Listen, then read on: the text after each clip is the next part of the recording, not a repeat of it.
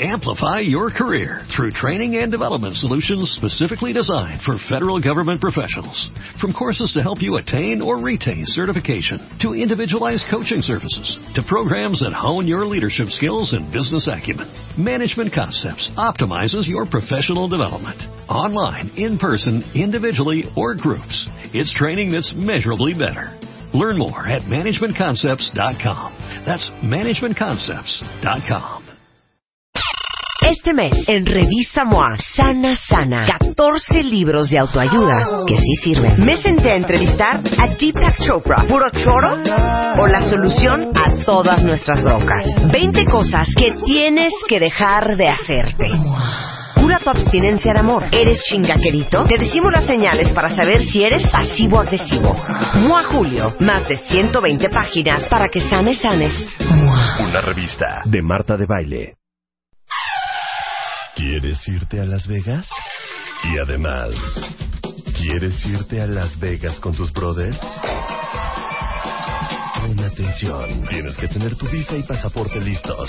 Avisarle a tres de tus mejores brothers que se van a Las Vegas, tomarte una foto con ellos y contarnos la anécdota más divertida que hayan tenido juntos.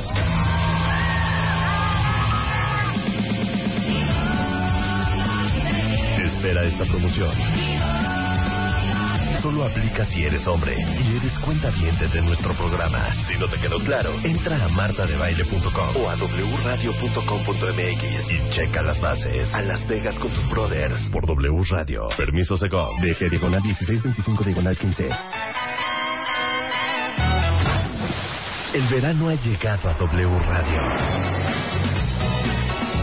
Marta de Baile, transmitiendo para el mundo desde la cabina de W Radio.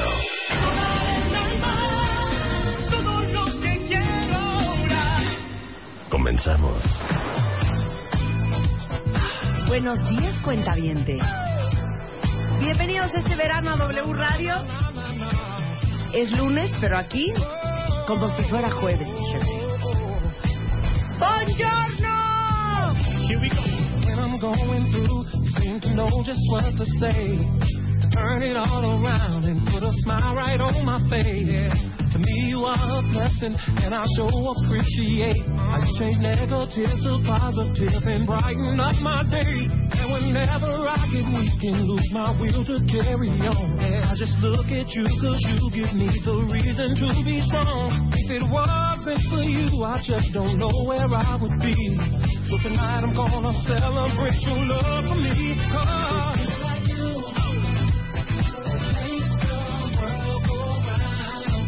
Oh, yes it is.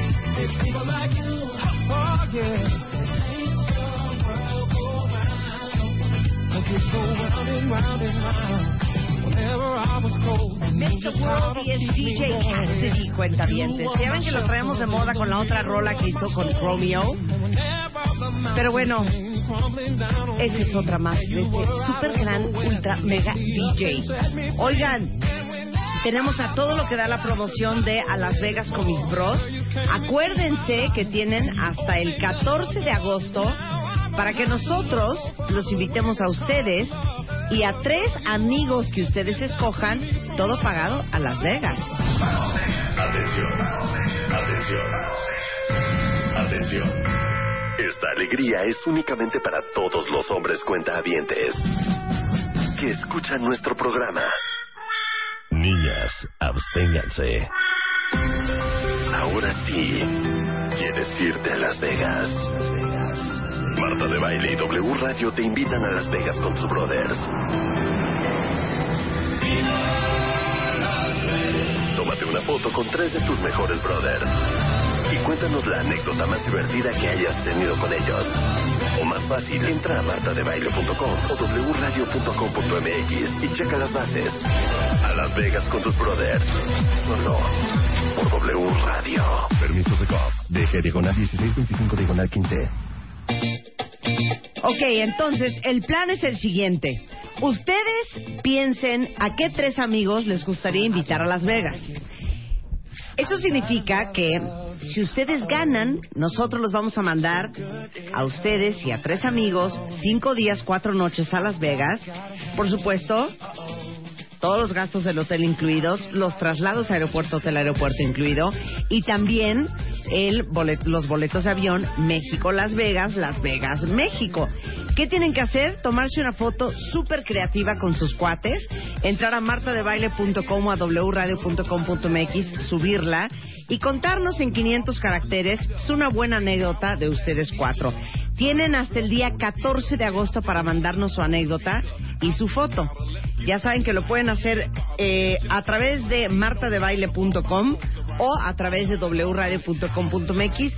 Ahí están, por supuesto, todas las bases. Y obvio, esta promoción es solamente para hombres y hombres cuentavientes mayores de 18 años.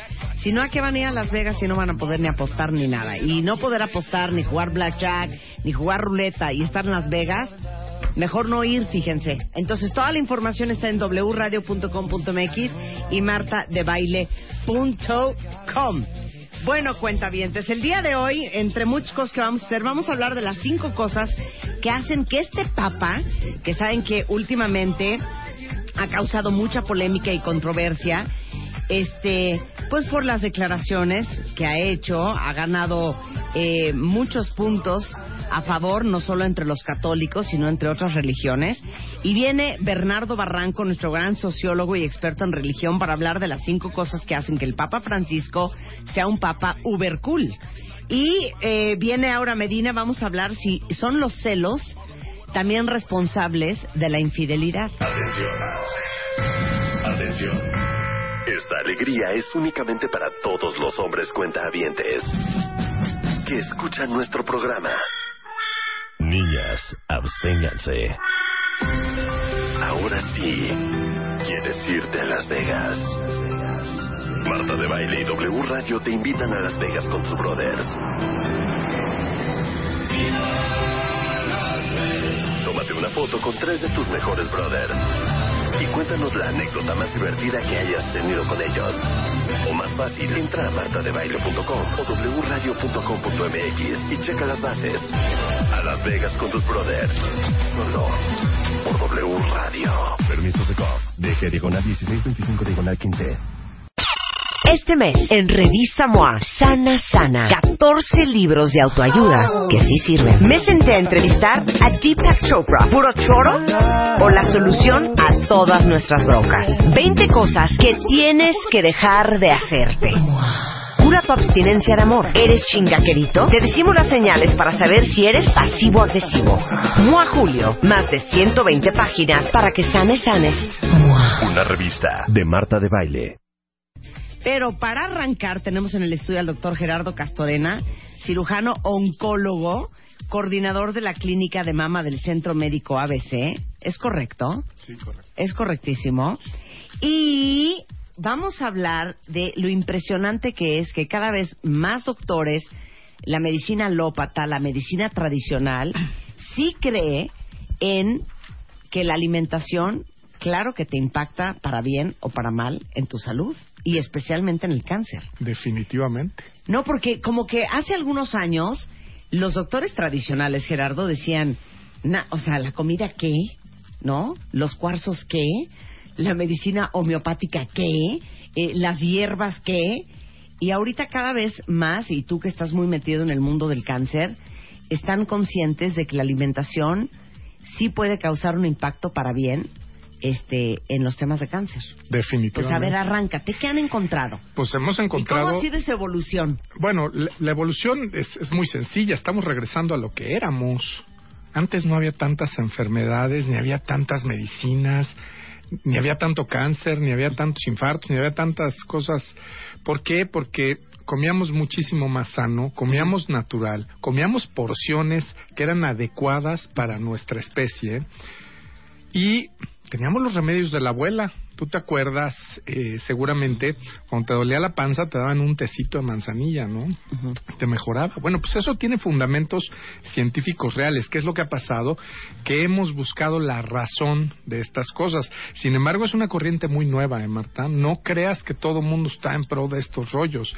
Y la tristeza de todo esto es que a los médicos en las escuelas de medicina no nos enseñan nutrición. Claro. Nos enseñan la vieja escuela, ¿no? De, de, de, de las proteínas vienen de la carne y, y vaya, una serie de cosas que, que hoy en día ya no tienen vigencia. Entonces, yo, nos- yo me he puesto a estudiar mucho y a leer mucho.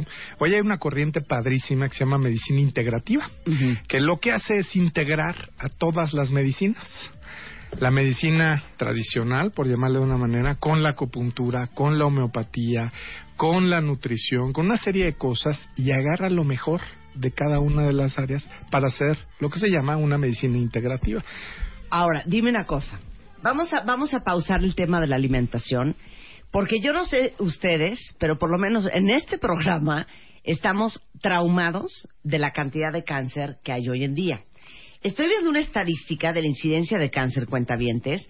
A ver, en 1950, la probabilidad de que un mexicano fuera diagnosticado con cáncer era de 3 por cada 100 personas. Correcto. Y hoy, la verdad es que todo todos conocemos a alguien que ha tenido cáncer. La probabilidad es de uno en cada tres. Correcto. ¿Qué es eso, Gerardo? Estamos cavando nuestra tumba con los dientes, Marta. Estamos comiendo nuestras enfermedades. Eso es. Porque el mexicano no ha cambiado. Genéticamente seguimos teniendo el mismo mestizaje, seguimos juntándonos con los mismos, seguimos, eh, eh, vaya, seguimos en esencia siendo las mismas, eh, la misma genética. Lo que hemos modificado es nuestra forma de vivir. Por eso, pero dime una cosa. ¿Están de acuerdo que cuando vas a ver a un doctor, siempre te preguntan si hubo cáncer en tu familia? Sí, definitivo. Cada vez me- vemos más que no hubo cáncer en tu familia y te dio cáncer a ti. Así Entonces ya no es una cuestión de mutación genética, sino es tu estilo de vida y tu alimentación. Claro, sí es una mutación genética, pero no es una mutación genética heredada. A ver, Hay ¿cómo? dos tipos de mutaciones genéticas. El gen con el que ya naces mutado, porque así te lo heredaron, ¿sí? Y el gen que muta a lo largo de tu vida porque algo estás haciendo. El ejemplo más claro es el, eh, eh, por ejemplo, el, el sedentarismo, ¿no? Este, o el alcohol, con mucho consumo de alcohol, pues a fuerza de estar eh, poniendo este tóxico en tu cuerpo, pues haces que el, que el, que el gen mute. Entonces, todos los cánceres son mutaciones genéticas, pero solo el 5% de los cánceres son mutaciones genéticas heredadas. Ok, No sé a si ver, quedó claro. A ver, cuando tú preguntas a un paciente, ¿hubo cáncer en tu familia? ¿Qué es lo que estás averiguando? Estoy buscando básicamente familiares cercanos, Ajá. eso es lo primero que Sí. averiguo, y cánceres eh, que, que tienen una correlación genéticamente heredado. Cáncer de mama, cáncer de colon, cáncer de ovario, por ejemplo, que están asociados a algunos, a algunos síndromes genéticos. Por eso, y en tu experiencia dirías, si una paciente, hombre o mujer, te contesta, sí, fíjate que mi papá o mi mamá tuvo tal cáncer, ¿tú qué estás pensando como doctor? si tiene una relación eh, genética o no la tiene. Por ponerte un ejemplo, una mujer que me viene a ver al consultorio por algún problema mamario y que me dice que su abuelo tuvo cáncer de, eh, de- de próstata, pues no tiene ningún impacto genético. Sí, sí, eso no te preocupa. También me preocupa que no sea en primera línea y primera línea es exclusivamente padres, hermanos o hijos. Ajá. Eso es primera línea, ¿no? Pero me preocupa también cuando me dicen que hay cinco o más cánceres, aunque sean segunda líneas. Ahí sí ya te prende un foco rojo, ¿no? O sea, si alguien tuvo cáncer en tu familia, ¿cuáles son las probabilidades de que tú tengas algún tipo de cáncer? Dependiendo del cáncer. Por ejemplo, el cáncer más frecuente en México es el cáncer de piel, pero no se habla de él porque no tiene ningún impacto ni económico, ni en mortalidad, ni la gente se incapacita por cáncer de piel. Claro. ¿no? Y es eh, directamente relacionado a exposición solar.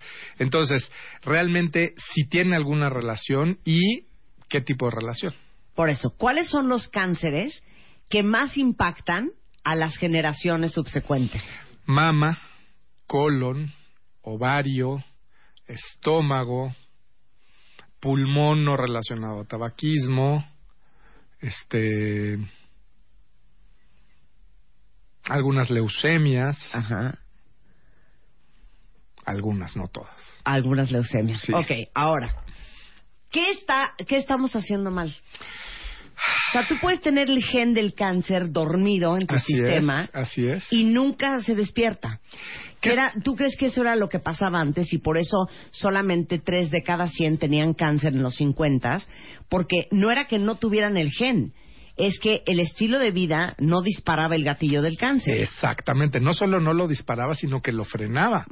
Nuestro sistema inmune estaba muy fortalecido, muy, muy fortalecido. Entonces ahora dame la lista de todo lo que estamos haciendo pésimo.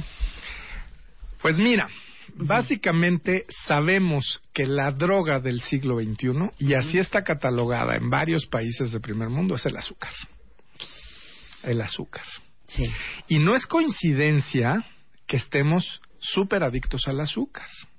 Está, está diseñado para tal efecto. El azúcar genera placer en centros y el, el placer que genera es muy similar al de ciertas drogas. Por ejemplo, al de la marihuana. Si tú comes azúcar, tú le quieres, tú te quieres ganar a un niño, pues dale un dulce. Le das un dulce, él se come el dulce, te ve la cara y asocia tu cara con esa sensación de placer. Sí. El problema es que ahorita le estamos agregando azúcar a muchísimos de los productos que están vendiendo comercialmente.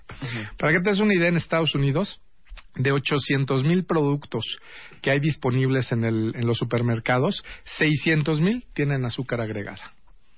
O sea, cañón. pueden venir con azúcar y además le echo azúcar. Cosas tan, tan, tan absurdas como esto. ¿Tú sabías que la mayonesa tiene azúcar agregada? La mayonesa. La mayonesa. Nadie quiere mayonesa dulce. Pero eso. Y está disfrazado su sabor de tal manera que te haces adicto. Y esto está hecho para que continúes consumiendo sus productos. Pero ¿por qué el azúcar es tan mala? ¿Qué pasa en el cuerpo? Básicamente es el único alimento, es el único nutriente que tu cuerpo no necesita. Tu cuerpo está capacitado para convertir cualquier cosa en azúcar. Las proteínas, las grasas, cualquier cosa que tú tengas en el cuerpo lo puede convertir en azúcar. Entonces no, no requieres realmente del azúcar porque tu cuerpo es capaz de sintetizarlo. No al revés con otras cosas, ¿no? Si necesitas proteínas, necesitas este, algunos carbohidratos complejos, fibra, necesitas grasas, Claro, etcétera. pero toda la lista de carbohidratos simples, o sea, el bolillo, las galletas, todo eso se convierte en azúcar. Así es. La fruta se convierte en azúcar. Así es. Este, No necesariamente. La fruta, por ejemplo, tiene fibra. Por ejemplo, si tú te comes una naranja, es un carbohidrato com- complejo. claro, porque estás pero comiendo un mango, También mucho menos fibra, más azúcar, pero es bueno. Pero si te tomas un jugo de naranja o un jugo de mango, Claro. entonces ya eliminaste la fibra. Y entonces estás comiéndote la, el- la pura azúcar. Y aparte, si compras un juguito de mango, aquí te traje varios ejemplos, ¿no? Sí. Este, que ya tiene bastante azúcar, además, Que es lo que le damos a los niños, ¿no? Vamos a darle un juguito a los niños, Ajá. eh, le echamos azúcar. Sí. Ya tiene azúcar y le echamos azúcar. Los ingredientes del jugo de mango es agua, jugo y pulpa de mango, azúcares, con la marca del Sí. producto, ácido cítrico y ácido ascórbico. O sea, no basta con el que ya tiene Sí. este el, No, mango. es- es- este cuadrito de jugo tiene 22 gramos de azúcar, 22 gramos de que es azúcar. un mundo de azúcar. Son como 10 cucharadas de azúcar. Imagínate. Una cosa importante es que por norma oficial mexicana hoy en día todos los productos eh, que están previamente empacados tienen que tener la lista de ingredientes y los valores nutricionales, pero nunca los leemos. Por supuesto. Y los ingredientes tienen que estar listados por el contenido, por, o sea, si el principal contenido es eh, X, ese tiene que estar en primer lugar. Entonces, si leemos el- la, la cantidad de ingredientes, ahora me dices, bueno, sí, un- lo primero que aparece es lo que más tiene. exactamente. O sea, sí. que si empiezas por, por ejemplo, voy a leer esta etiqueta. Aquí Sí. dice que esto tiene, no vamos a decir marcas, ¿verdad? Para Sí, no no. ofender a nadie. Pero este eh, juguito dice que tiene agua, eso sería lo que más tiene. Sí, Después tiene pulpa, sí, eso sería los... Mira, dice aquí, agua, jugo y pulpa de mango, azúcares en tercer lugar, sí. Luego, en cuarto lugar, ácido, ci- ácido cítrico y en quinto lugar, ácido ascórbico. Lo que ustedes primero vean que aparece es de los que más tiene y lo último que vean que aparece es lo que menos tiene. Exactamente. Más menos. Pero vámonos con un, vámonos con un juguito de soya. Sí. ¿No? Más sano, la soya es natural, es sano. Mira, este tiene base de soya, lo que sea que signifique eso, ¿no? Porque yo no sé qué significa una base de soya. Entre paréntesis, agua y semillas de soya seleccionadas. ¿Qué selección y por quién? ¿Quién sabe? En segundo lugar, azúcares. En tercero, jugo concentrado de manzana, 1%. Y luego viene maltodextrina, que es azúcar, pectina, que es azúcar, ácido cítrico, que es una vitamina C, minerales, eh, cloruro de calcio, sucralosa, que es azúcar. O sea, tienen diferentes nombres para un mismo, para, para seguirle añadiendo azúcar. Entonces, este jugo de soya tiene cinco azúcares diferentes. Ok, ¿qué es lo que hace el azúcar en el cuerpo que te descompone? Ok, el azúcar, eh, si tú- como todo, los alimentos no son ni malos ni buenos. El exceso en el consumo es lo que los hace malos o buenos. El problema es que estamos excediendo nuestro consumo sin darnos cuenta. Eso es lo que está gravísimo. Tú te estás comiendo un sándwich sándwich que tú piensas que es sano y tienes, estás comiéndote cuatro o cinco cucharadas de azúcar en ese sándwich, ¿no? ¿Qué es lo que estamos haciendo? El incremento en el consumo de azúcar, el azúcar se convierte en grasa. ¿De acuerdo? El azúcar natural. El azúcar sintético, los químicos, nuestro cuerpo no está hecho para, para sintetizar ni para, ni para, eh, más bien para procesar químicos. Entonces esos químicos también se acumulan como una grasa, pero una grasa muy especial, que a fin de cuentas va a hacer eso que tú dijiste hace ratito, va a despertar a esos genes que tenemos dormidos con cáncer. Ok, no vamos a decir nombres tampoco, pero todos estos, eh, digamos que sustitutos de azúcar, Ajá. ¿tampoco eres fan? No, porque son extremadamente procesados. Extremadamente procesados. Y además tienen una, una, un- una gran. Variante. varia- una, una gran. eh, Detalle. detalle, un exactamente. Un pequeñito detalle. Que es que están diseñados. Efectivamente no tienen calorías, efectivamente no te engordan, pero están diseñados para que tu cuerpo ansíe azúcar. El típico caso de que te echas el pastel de doble chocolate con tu café con endulcorante, Sí. ¿No? Porque están diseñados para que tu cuerpo sienta la necesidad de azúcar. Bueno, azúcar, primer lugar. Estamos hablando con un gran oncólogo, que es el doctor Gerardo Castorena, coordinador de la clínica de mama del Centro Médico del Hospital ABC, de cómo a través de la comida nos estamos enfermando de cáncer cada vez más y más y más. Regresando, ¿qué onda con las proteínas, los alimentos procesados, la fibra y la sal en W Radio? Llama a Marta de Baile. Llama a Marta de Baile. Llama a Marta de Baile. Llama a Marta de Baile. Llama a Marta de Baile. Llama a Marta de Baile. Llama a Marta de Baile. Llama a Marta de Baile. 5166-8900. Llama a Marta de Baile. Y 01800-718-1414. Llama a Marta de Baile. Marta de Baile en W. ¿Quieres irte a Las Vegas? Y además, ¿quieres irte a Las Vegas con tus brothers? Pon atención, tienes que tener tu visa y pasaporte listos.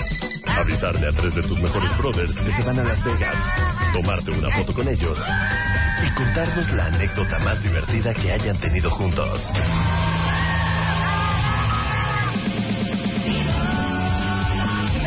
Espera esta promoción. Solo aplica si eres hombre y eres cuentaviente de nuestro programa. Si no te quedó claro, entra a martadebaile.com o a wradio.com.mx y checa las bases. A Las Vegas con tus brothers por W Radio. Permiso Segov. DG diagonal 1625 diagonal 15. Bueno, quieren aprender de verdad y quieren hacerse verdaderamente conscientes de lo que se meten a la boca todos los días. Les traje un oncólogo. O sea, el señor ni siquiera es nutriólogo, es oncólogo que entre muchas cosas ha estudiado cómo la alimentación impacta en el cáncer en las personas. Es el doctor Gerardo Castorena, es cirujano oncólogo, coordinador de la clínica de mama del Centro Médico del Hospital ABC. Entonces estamos hablando de cómo los oncólogos cada vez se están entrenando más en el tema de alimentación para curar a sus, eh, a sus pacientes de cáncer Y eh, empezamos hablando de el azúcar y cómo el azúcar da igual, porque es tristísimo, Gerardo. Es el azúcar blanca, pero el azúcar mascabado, pero el azúcar morena, pero el azúcar, pero el jarabe de maíz, pero, o sea, el azúcar en cualquier presentación. Así es. Cero fan. Cero fan del azúcar. Estás hablando con un exadicto al azúcar, ¿eh? Yo, bueno, el postrecito Claro. era lo ma- Y dejé el azúcar de, De, de, de de tajo. O sea, tajo. nada. Nada. Nada. Nada, nada. de azúcar. Nada, nada, nada. Ni en el cafecito. Ni Nada, en el té negro frío. Nada, nada. Nada. En el, en el Ni consultorio tenemos... Ni de verdad. No, no, no. En el consultorio tenemos un protocolo nutricional para pacientes con cáncer que hemos tenido resultados maravillosos en tolerancia a tratamientos y en disminución de recurrencias de cáncer. Sí. Y acaba de salir un estudio maravilloso que el- la cantidad de sobrepeso y obesidad está directamente relacionada con la producción de un cáncer y con el regreso de un cáncer si ya tuviste cáncer. Y les digo una cosa, cuentavientes también, para todos los que tienen hijos, es increíble la estadística de que creo que para el 2020 el porcentaje de niños con diabetes tipo 2 en este país va a ser altísimo. Y es por la cantidad de azúcar que están ingiriendo los niños hoy en día y porque es tan fácil empezar con problemas de resistencia a la insulina Claro. que tu cuerpo de tanto segregar insulina para romper el azúcar que le estás metiendo, llega un, un momento en que el páncreas ya no segrega ni Claro. insulina de buena calidad ni la suficiente insulina. Entonces, para hacernos todos conscientes, el azúcar, yo sé que es una delicia. Sí. Yo trato de verdad de no comer azúcar, pero yo sí acepto que, que uso muchísimo reemplazos de azúcar. Que qué bueno porque eso te hace consciente y además eres una mujer delgada y eso habla de que tienes cierta cierta disciplina, ¿no? Pero si aparte tienes tendencia a la obesidad, si aparte, porque estamos hablando de cáncer, porque yo soy oncólogo, pero Sí. esto tiene que ver con todas las enfermedades crónico-degenerativas, como bien dijiste, la diabetes, la intolerancia a la insulina, eh, los eh, enfermedades coronarias. Vaya, esto tiene que ver con cualquier tipo de enfermedad crónico-degenerativa. Ok, azúcar mal, muy Sí, mal. sí, A ver, mal. ¿quieres hablar de proteínas y grasas de origen animal? Sí. A ver. Este, eh, bueno, mira, este, por ejemplo, pero te- antes de entrar a eso, Sí. vamos, vamos a comer sano, ¿no? Vamos a comer una ensaladita, una ensaladita que tenga lechuga, que tenga jitomatito, pepino, zanahorias, Sí. pero pues le vamos a echar un poquito de aderezo, ¿no? Sí, y, Para que- trae el aderezo y todo. para ¿eh? que sepa bueno. ¿no? Bueno, pues este aderezo, que es cualquier aderezo que compras en el súper, que Sí. además se ve buenísimo. Sí, ¿no? es que el ranch, que es divino, Que pero ahí te encargo, ahí te encargo. Sí, bueno, pues este tiene aceite vegetal, Ajá. que quién sabe de qué, de, de qué vegetal. Sí. Me gustaría que nos dijeran de qué vegetal, porque Sí. no es lo mismo aceite de girasol que aceite de aguacate, Sí. ¿no? Este, agua, yema de huevo, azúcar, sal, mantequilla, vinagre, ajo deshidratado, cebolla deshidratada, ácido fosfórico, glutamato monosódico, quién sabe qué sea eso. No, el glutamato monosódico, el GMS, es eh, un componente que le echan a las cosas, sobre todo mucho a la comida china, para como... Que no se eche a perder. eh, no, para alterar las papilas gustativas y que Ah. todo te sepa más rico. Mira, Eso es el glutamato monosódico. goma jantana, Ajá. almidón, que es azúcar, Ujú. Eh, saborizantes naturales, saborizantes artificiales. ¿Para qué necesitas los artificiales? Es mi pregunta, ¿no? Especias, sorbato de potasio, EDTA, que es eh, ácido etil diamino tetracético, que vaya, para pronunciarlo está difícil, ¿verdad? te lo quieres comer. Entonces a tu ensaladita, pues ya le quitaste lo sano. ¿Por Claro. qué? Porque le estás metiendo azúcar y grasa que no es sana. Entonces, muchas veces, yo tengo muchas pacientes que llegan al consultorio, pero es que yo como muy sano y, y de verdad ellas creen que están comiendo sano. No tenemos la costumbre de voltear a ver lo que nos estamos comiendo. Luego, eh, hay teorías que dicen, y no quiero, no quiero postular ningún tipo de radicalismo, ¿eh? la verdad es que yo no creo en los radicalismos. Yo creo que eh, el, el- el- el hacer las cosas medidamente es, es lo mejor que puedes hacer, ¿no? Pero hay estudios que dicen que no estamos hechos para procesar la proteína de origen animal. Yo no estoy tan de acuerdo en eso porque la proteína de origen animal tiene mucho que ver con nuestra evolución neurológica. Es lo que nos ha hecho evolucionar, ser más inteligentes. Pero sabemos que hay de proteínas a proteínas, sobre todo por los efectos que tienen, ¿no? La proteína de las carnes rojas sabemos que es muy dañina porque es muy pesada y puede estar generando algunas de estas cosas. Y, y nadie dijo, deja la carne roja. Lo que estamos diciendo es, limítala, ¿no? ¿Y qué A es ver. limítala para ti? Una vez a la semana. Uta. Y ¿Quién y- de ustedes come carne roja diario? Yo, casi diario. Casi Tú todo. comes casi Casi diario. diario, es sí. que yo casi nunca como carne roja, pero ni pollo, ¿eh? Ah, mira. Ni pollo. Pues idea- porque además, todavía dijeras, hay, hay un libro interesantísimo que acaba de salir que, que dice, oye, pero a ver, ¿por qué hablamos de proteínas y por qué hablamos de grasas y por qué hablamos de carbohidratos? Si todo viene junto, no es posible separar las proteínas de la carne. La proteína viene con grasa. El corte más magro que tú puedas pedir, el Kobe beef, Sí. El más magro que te puedas, el más puro, tiene 24% de grasa. Ya, ya cállate la, la trompa, Está- un New York steak, un Exactamente. ribeye. Pues imagínate cuánta grasa tienen. Puede Bueno, llegar a tener hasta el- el- 60% el- de Un grasa. bistec, 24% de grasa. El más magro, Ujú. un filete. Sí. El pollo, Ujú. El pollo tiene alrededor de 20% de grasa. Y el pescado 10%. Y nosotros, por ejemplo, somos un país privilegiado porque nuestro pescado no está contaminado. Pero los pescados de países de primer mundo tienen un chorro de mercurio. Sí. Están contaminados con mercurio. Entonces, la propuesta es cinco veces, o cuatro o cinco veces a la semana pescado. O sea, el pescado tiene 10% de grasa. ¿Quieren oír el puerco? 30%. 30% de grasa. Pero Y no hay ahora, nada más deli que el puerco. ahora resulta que la carne de puerco es mucho más sana que la carne de res. ¿Por? Pues porque es mucho más eh, pura, digámoslo así. No está tan tratada y no está tan mal alimentada, porque también no es la carne, sino qué le dieron de comer a la carne antes de que yo me la comiera, Claro. ¿no? Que esa es otra cosa que es- estamos este, olvidando. O sea, cuando tú, bueno, te- terminemos esta conversación y luego quiero que me digas qué alimentación lleva una persona que tiene cáncer cuando está bajo tu supervisión. Pero ahorita la terminamos. Sí. Dime todo lo que le quitas, ¿no? Ahora vamos con los alimentos procesados. Ajá.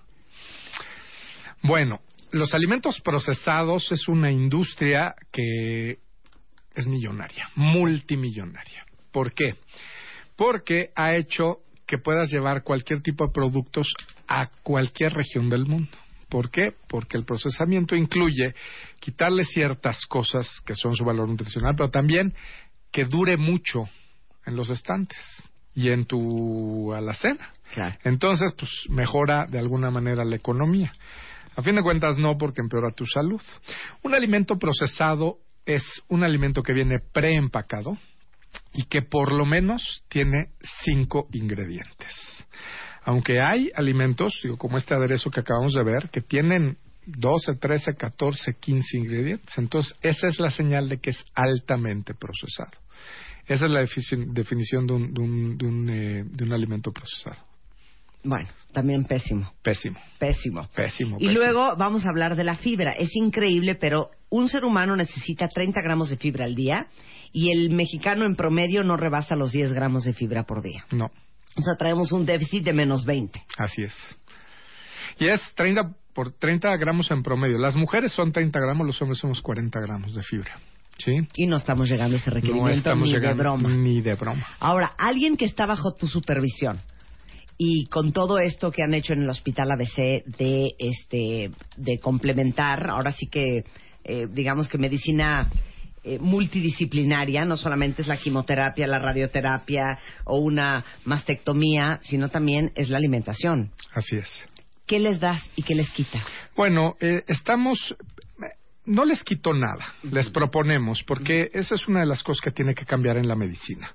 El, el médico que dice, que da órdenes, me imagino, yo, yo quiero creer que es un médico que ya quedó en el pasado. Yo quiero, yo quiero ser un médico que propone, que da un consejo profesional y que informa al paciente para que el paciente sea capaz de tomar sus decisiones, ¿no? Entonces proponemos una dieta regresando a nuestros orígenes. No estamos proponiendo nada loco, ni raro, ni extraño, ni mucho menos. Es una dieta con mucha verdura, una dieta con mucha fruta. A, a- a diferencia del plato ese que tenemos en nuestras mentes, Del que nos enseñaron comer, en, en las, claro. del buen comer, que nos enseñaron en la primaria, la mitad de tu plato debe de estar ocupado por vegetales, la mitad. Una cuarta parte por proteína de origen animal, que sugerimos que sea más pescado, menos pollo y mucho menos carnes rojas.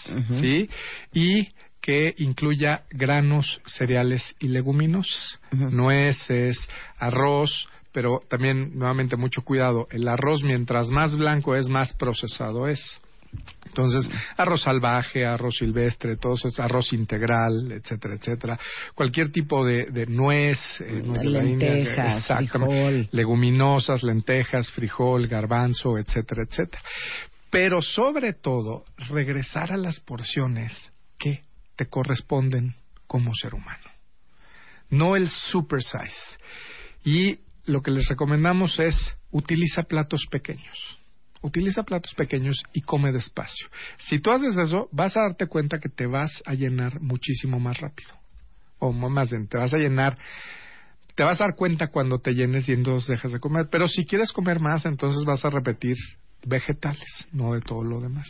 Yo les suplico que vean un documental maravilloso que se llama Forks Over Knives, que de hecho hicimos un especial hace algún tiempo sobre ese tema. Es un documental que habla de eh, esta investigación que hicieron un par de doctores en, en universidades en Estados Unidos eh, sobre eh, lo importante que es empezar a, a utilizar más los tenedores que los cuchillos.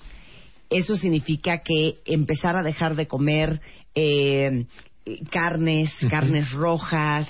De hecho, esto es casi casi una dieta vegetariana, pero, Sí, casi, pero casi. es impresionante cómo eh, vienen testimonios de gente que se curó de diabetes, gente que se curó de cáncer, todo a través de la alimentación. Y cuando vean ese documental se van a traumatizar de lo mal que comemos todos aquí en México. Así es. Y esto es producto de la, la semejanza que tenemos con la dieta de nuestros vecinos del norte. ¿no? Sí, Hay un estudio muy interesante, por ejemplo, en, en Oriente casi no hay cáncer. Claro. Pero las orientales que migran a los Estados Unidos, al cabo de 20 años, tienen la misma incidencia de cáncer que las norteamericanas, lo cual te habla de que no es una genética, es lo que estamos comiendo. Comiendo. Vean otro ¿No? documental que se llama Fat, Sick and Nearly Dead, que es otro muy buen documental Buenísimo, sobre la alimentación. Y el punto es que este salió un, una, una, un reporte, Gerardo, no sé si lo viste, que decía que el cáncer era mala suerte. O sea, literal. Que te dé cáncer es mala suerte. O sea, porque lo que quería decir es que le puede dar a cualquiera. Sí. Punto. Sí. Y, y cuando hemos hablado de cáncer de mama, buscando una, eh, ahora sí que paz en el camino, cuando le preguntamos a los oncólogos, bueno, claro, pero gran, gran parte de las mujeres con cáncer de mama tuvo a alguien con cáncer de mama en su familia y te dicen, No. no. O sea, 75% de las mujeres que tienen cáncer de mama no había nadie con cáncer de mama en su familia. O más, O sea, que no tengan, no, no tengan paz. ¿no? No, no tengan paz. Es un falso consuelo, exactamente. Bueno, pues muchas gracias. Un placer tenerte aquí, Sí. como siempre. El doctor Gerardo Castorena está en arroba clínica mama en Twitter, clínicamama.com en internet y es el, eh, el coordinador de la clínica de mama del Centro Médico del Hospital APC. Para que la próxima vez que se metan algo en la boca estén conscientes de lo- cómo están alterando o disparando el gatillo de la genética. Muchas gracias, Gerardo. Muchas gracias. Son las 10.50 de la tarde en de la tarde de la mañana en W Radio. Para todos los que son amantes de la tecnología y además están pensando ya en cambiar su coche viejo, que además de contaminar cañón a cada rato los deja tirados en la carretera, es bien importante que tengan presente que el modelo y marca que elijan sea un modelo y marca que les da seguridad y confianza. Ahora, lo que les tengo que decir es, hay un sistema que se llama OnStar, que es algo súper novedoso, que en serio después no van a saber cómo, han cómo hemos estado tanto tiempo sin él. Y pensemos en situaciones comunes, por ejemplo, que dejaste las llaves adentro del coche y no hay ningún cerrajero a la vista, Eh, por ejemplo, que de repente te eh, perdiste en el camino y no tienes idea de dónde estás, o que tuviste un accidente, o que se te ponchó una llanta. Bueno, pues tan sencillo como utilizar la aplicación Remote Link y listo. El auto va a abrir las puertas de forma inmediata cuando se te olvida la llave. Y cuando por X motivo no saben ni dónde lo dejaron estacionado y hay un mar de coches, igual solo con utilizarla se activa el claxon y las luces y así este lo encuentran de volada. Es impresionante todo lo que hace OnStar. Tienen la seguridad de que alguien siempre va a estar pendiente de si necesitan ayuda o servicios de emergencia para enviárselos. Esto es lo que hacen los asesores de OnStar, que además, déjenme decirles que están capacitados para poder brindarles la ayuda que necesiten en ese momento. Es eh, tres botoncitos que vienen, hagan de cuenta, arriba del retrovisor, en algunos modelos de Chevrolet, GMC, Buick y Cadillac de GM para que ahora que van a comprar un coche o cambiar de coche tengan presente que existe este sistema que es un súper aliviane en el camino. Son las 10.52 de la mañana. Regresando, Bernardo Barranco es en the house. Vamos a hablar de las cinco cosas que hacen que el Papa Francisco sea un Papa super cool. ¿Y cuáles son las declaraciones que ha hecho últimamente que han causado tanta polémica, tanta controversia dentro del Vaticano, pero que a la misma vez le ha ganado muchos puntos y muchas estrellitas, no solamente entre los católicos, sino muchas otras religiones. Eso vamos a hablar regresando en W Radio. No se vayan, ya volvemos.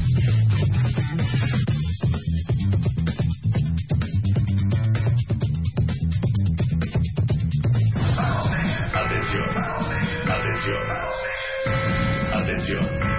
Esta alegría es únicamente para todos los hombres cuentahabientes que escuchan nuestro programa. Niñas, absténganse.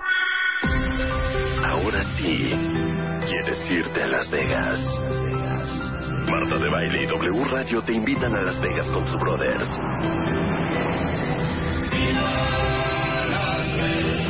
Una foto con tres de tus mejores brothers.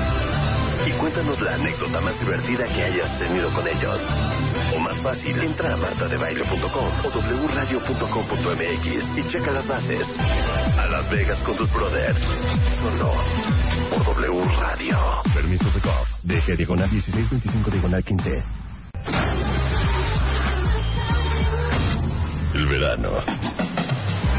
Bikinis, playa. Vestidos cortos. Y Marta de baile.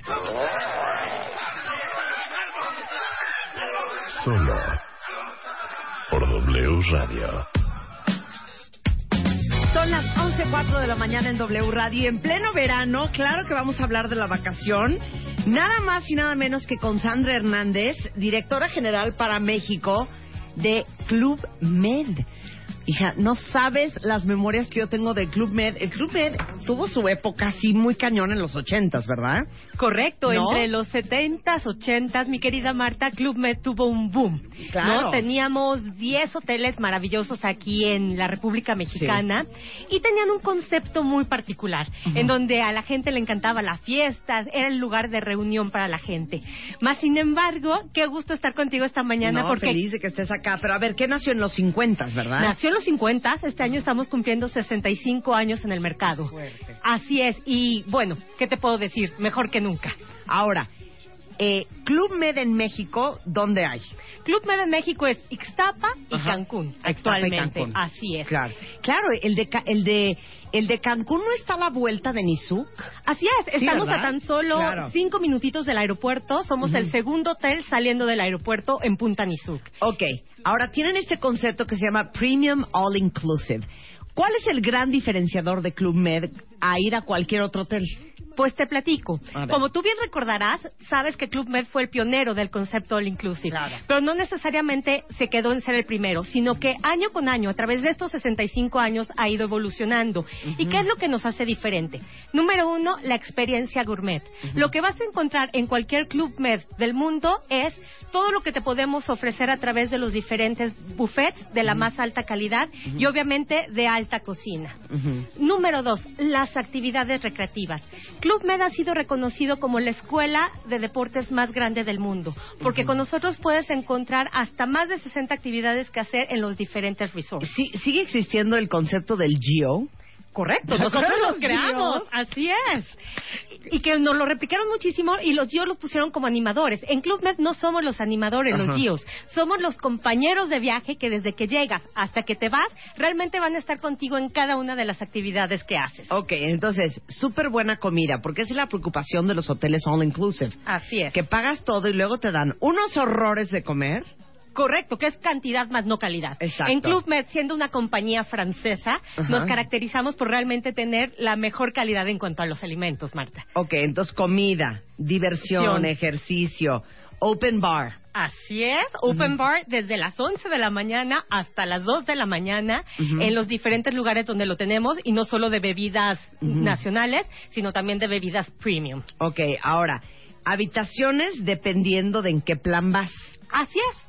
Porque como recordarás, Club Med estaba muy enfocado para las parejas o para Sí. los adultos. Sí. Hoy por hoy, a lo largo de estos 65 años, dimos un cambio en la trayectoria y en la estrategia.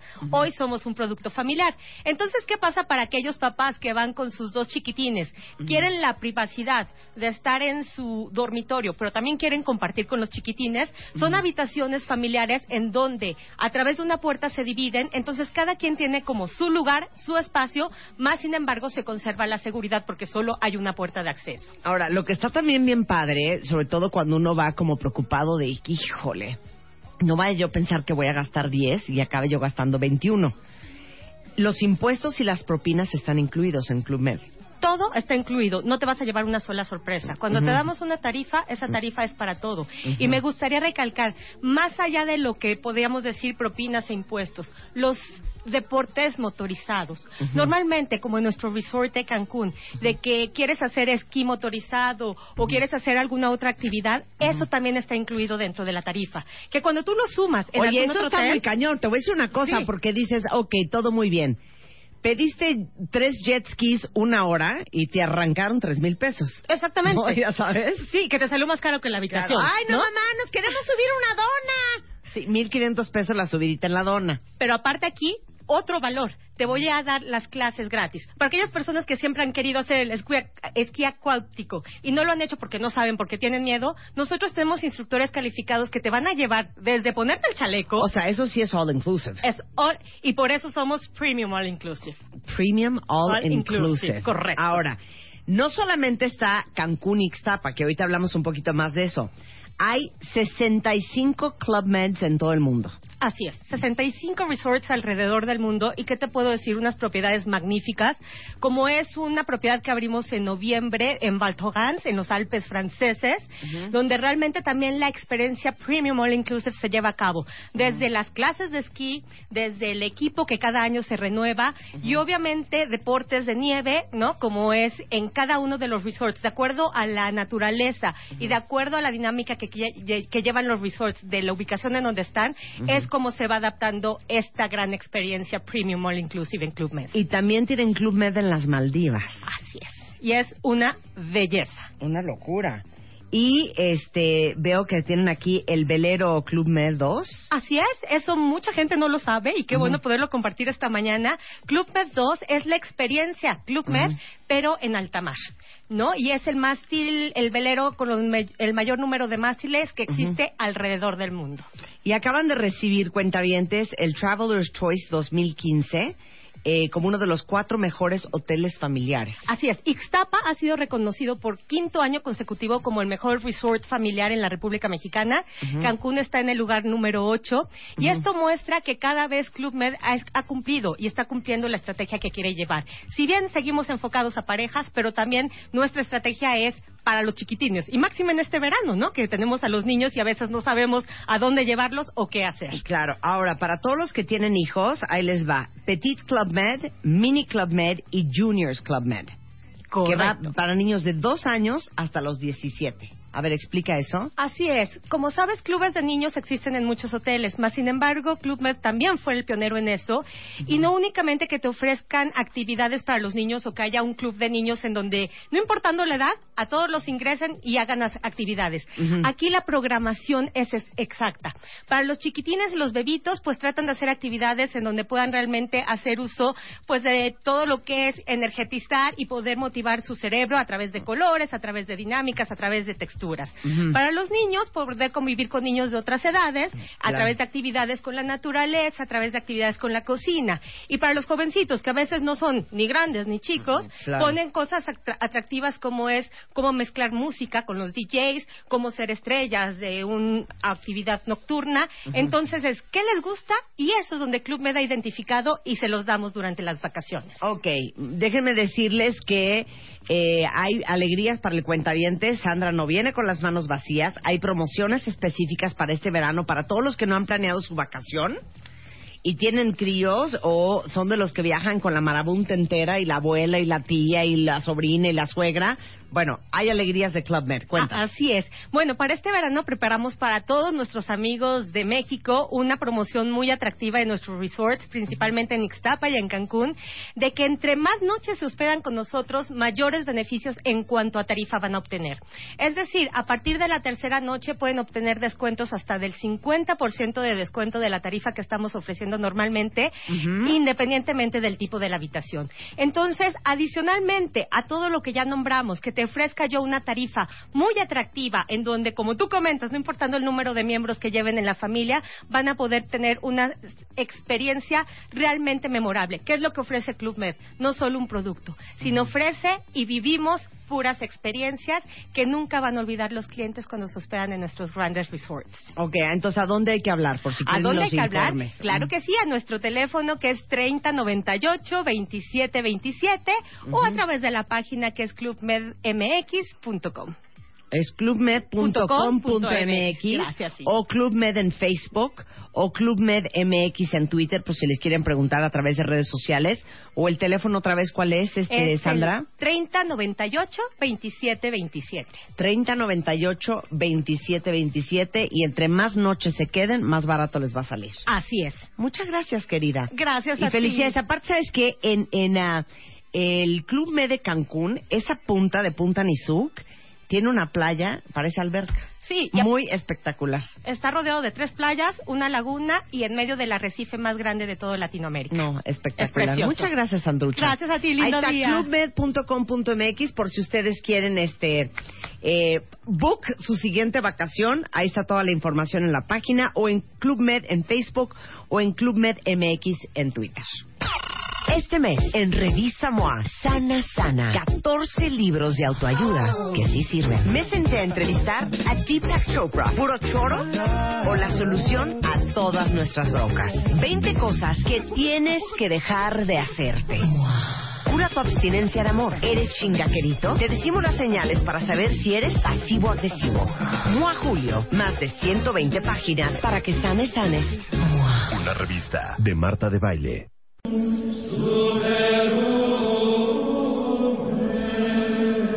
El hombre que ustedes tanto aman, un hombre, un hombre sacro, un hombre de fe, un hombre, un hombre de pistolas. ¿Qué tal, qué bonito? Un hombre de pistolas y un hombre de homilías. Yo pensé que habías dicho de pistolas. Dije, no, yo soy No, no, ¿no? no. Bernardo Barranco, que es un extraordinario sociólogo y experto en religión, seguramente lo han visto en la televisión, en CNN. Es un hombre muy acechado. Pero siento que nosotros te hicimos famoso muy cañón. No, claro, por acéptalo. Fui antes y después. ¿eh? Antes y después. Antes de Marta de Baile, sí, eso me queda muy claro. AM y DM. Ah, eso, sí. Antes sí, de sí. Marta de Baile. Sí, yo era yo, nadie me conocía Ay, ni ajá. nada. No, no, Ay, déjame decirte que el día que pasé por acá, en mi cuenta de Facebook, Ajá. tuve cerca de 3.500 visitas. Jamás he tenido ese récord. ¿eh? Ya ves, y tú que no nos respetabas. No, ¿cómo no respetar? No, al contrario. Bueno, a ver, les acabo de preguntar en Twitter, cuentavientes, ¿por qué creen ustedes que el Papa Francisco se ha vuelto tan popular? Y más o menos lo que ha contestado los cuentavientes es porque es incluyente, abierto a la realidad actual, al contrario de las ideas cerradas de la Iglesia Católica, porque a diferencia de otros habla sin tapujos, pero con una sabiduría enorme, porque sus comentarios promueven la equidad, porque ha hecho un movimiento carismático de la Iglesia este, porque es muy humilde, porque este eh, incluye a los a las minorías. El, el caso es que, porque tiene el carisma latino, dice Alejandro Romero, invitamos a Bernardo Barranco para que nos diga por qué el Papa Francisco se ha vuelto un papa tan popular y tan cool. Pero vamos a empezar del 5 hasta el 1. Sí, sí, sí. ¿Ok? ¿Te parece? Ok. Háblanos del Papa. Mira, yo creo que yo coincido con Ajá, todo lo que han ajá, planteado este, tus cuentavientes, es, eh, es muy claro. Pero creo que hay un elemento ahí que es fundamental y es que el Papa es un actor del cambio. Es decir, ha generado expectativas de que esta iglesia anquilosada, milenaria, rígida, conservadora, puede cambiar. A ver, pero nada más dime una cosa. Yo, a- antes de empezar con el Papa, tú que conoces el Vaticano de adentro, Sí. el Vaticano es una institución ultraconservadora, Ujú. sumamente rígida, como dices ahorita, que tiene sus reglas internas, sus manuales de procesos, de políticas públicas, muy claros. Escogen al Papa Francisco. El Papa Francisco, para ellos, para el Vaticano como institución, supone seguir los preceptos y la línea que quiere llevar el Vaticano. ¿Se está saliendo del corralito? Yo creo que sí, absolutamente. Pero ahorita ya no hay quien le diga, No. güey, ¿qué quedamos? Así es. ¿Qué quedamos? Sí, claro. Además, eh, eh, Bergoglio, es decir, Francisco antes de ser Francisco, era un cardenal conservador. Se había enfrentado a los Kirchner, había defendido el aborto a muerte, se había convertido en una oposición incluso hasta política. ¿Qué pasó? No sabemos qué pasó. El hecho es que ahora que es papa, hay una gran diferencia entre ser cardenal y ser papa, que tiene todo el peso de la historia.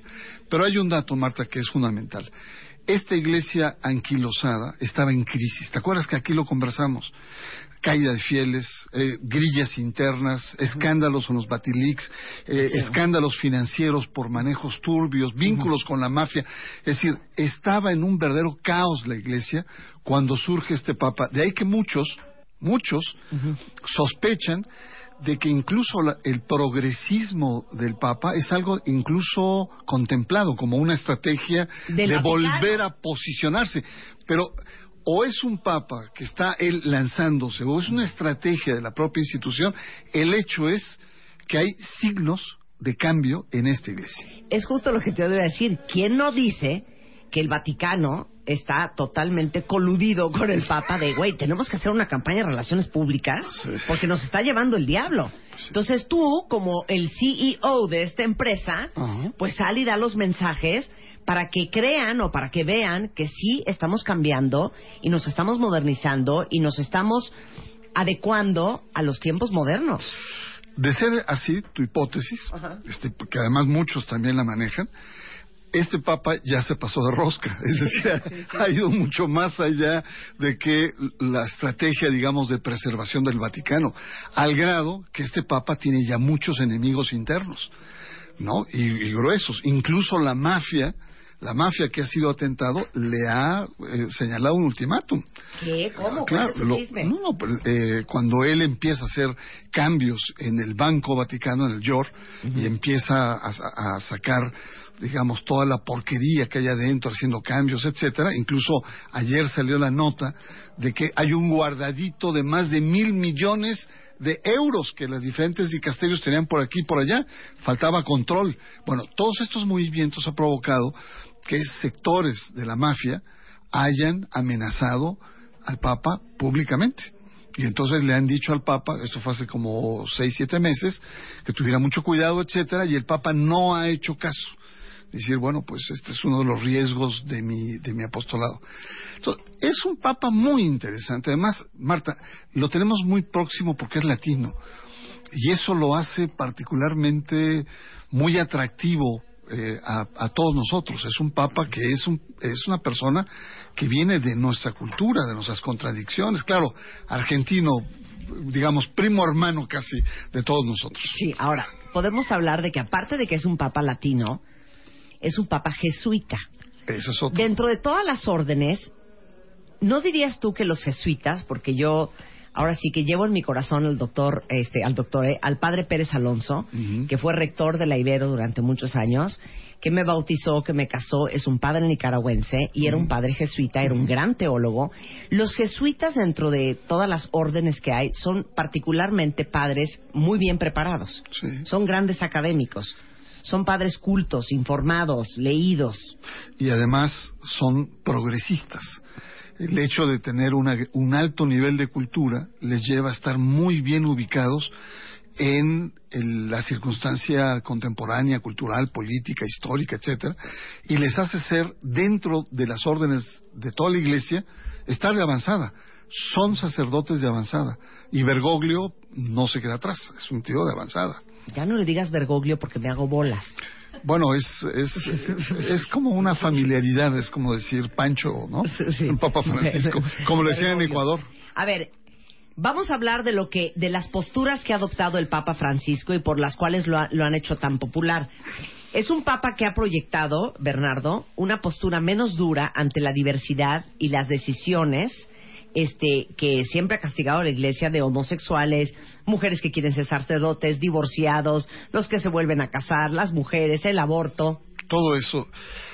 Fíjate que sorprendió el Papa hace un año cuando regresó de Brasil del encuentro con jóvenes y en el avión le preguntaron sobre su postura frente a los homosexuales. Se hizo famoso al decir, ¿quién, si tienen fe, ¿quién soy yo para juzgarlos? Eso causó una conmoción en, en- en esto que habíamos hablado. Oye, Francisco, te pasaste de rosca, dijeron los conservadores. Sí. ¿Qué te pasa? ¿Qué estás diciendo? Y ahí es donde el, el Papa ha planteado una, una línea frente a los conservadores y ha dicho no voy a cambiar el tema del aborto, no voy a cambiar el tema de los, de los matrimonios gay, pero la actitud de la Iglesia va a ser diferente. Es, va a ser más humana, más comprensiva, más flexible, más cristiana. Es decir, recordemos que la Más, Iglesia... perdón, más misericordioso. Por supuesto, más, más espiritual si tú quieres. Porque recordemos que la iglesia se la ha pasado condenando a estos, ¿no? Claro, o sea, no es que él dijo vive el aborto, Sí. vive el matrimonio gay, No. vivan los anticonceptivos, viva la eutanasia, pero sí la forma en que lo- se ha manifestado ha sido mucho menos dura y radical Exactamente. y excluyente que los papas anteriores. Por supuesto, e- es un papa entonces que muestra apertura. Incluso eh, hace un mes dijo, hombre, hay matrimonios que son llevan ya una vida insufrible, insoportable. Incluso se justifica su separación. Fíjate nada más. O sea, esto es una verdadera revolución que antecede. Ahora, otro otro dato sobre este este punto. Será, hay un sínodo en este sínodo es, se reúnen todos, to- obispos, este, teólogos, laicos, etcétera, sobre el tema de la familia. Ya hubo una primera parte en octubre y ahora en el próximo octubre la segunda parte. Ahí se va a discutir de manera más institucional sobre todo un tema, no tanto los homosexuales, sino un tema, es la aceptación a los divorciados vueltos a casar. Este es el tema que, eh, que por lo menos creo Francisco podría dar un paso importante, que sea una verdadera revolución en la iglesia, eh, porque históricamente ha sido tremendamente rígida, excluyente y además culpígena a la iglesia, si los, los, los, los culpa a- a- cuando vemos que en el mundo pues es, es, es un es el pan de cada día de la sociedad contemporánea, ¿no? Tú lo has constatado acá en tus programas. Entonces hay que estar muy pendientes. Yo le pedí a tus eh, escuchas, cuentavientes que estén muy atentos porque en octubre es posible, es posible y hay muchos jaloneos que haya este primer paso que puede ser interesante. Pero eso no significaría que los que se divorciaron y se volvieron a casar se pudieran casar por la iglesia otra vez. Eh, no, sería la comunión. Sería la comunión. O sea, eh, probablemente la iglesia flexibilice la nulidad de matrimonio. ¿No? Eso, eso sí podría pasar, ¿no? Porque eh, además es absurdo los, las causales, ¿no? Tienes que ser, este, hay una serie de cosas que son absurdas. Pero eh, posiblemente pueda flexibilizar y esto daría pie a que la Iglesia tuviera un- una nueva actitud. Eso sería realmente un paso importante para los otros temas. Bueno, también está a favor de la buena relación entre la Iglesia Católica y otras religiones. Y dijo, para dialogar hay que saber bajar las defensas, abrir las puertas de casa y ofrecer calidez humana. Sí, el, el Papa está, eh, sobre todo con los grupos cristianos y con los judíos, ha sido muy, muy abierto. Y eso, pero eso no es nuevo, ¿eh? déjame decirte que los otros papas anteriores han flexibilizado.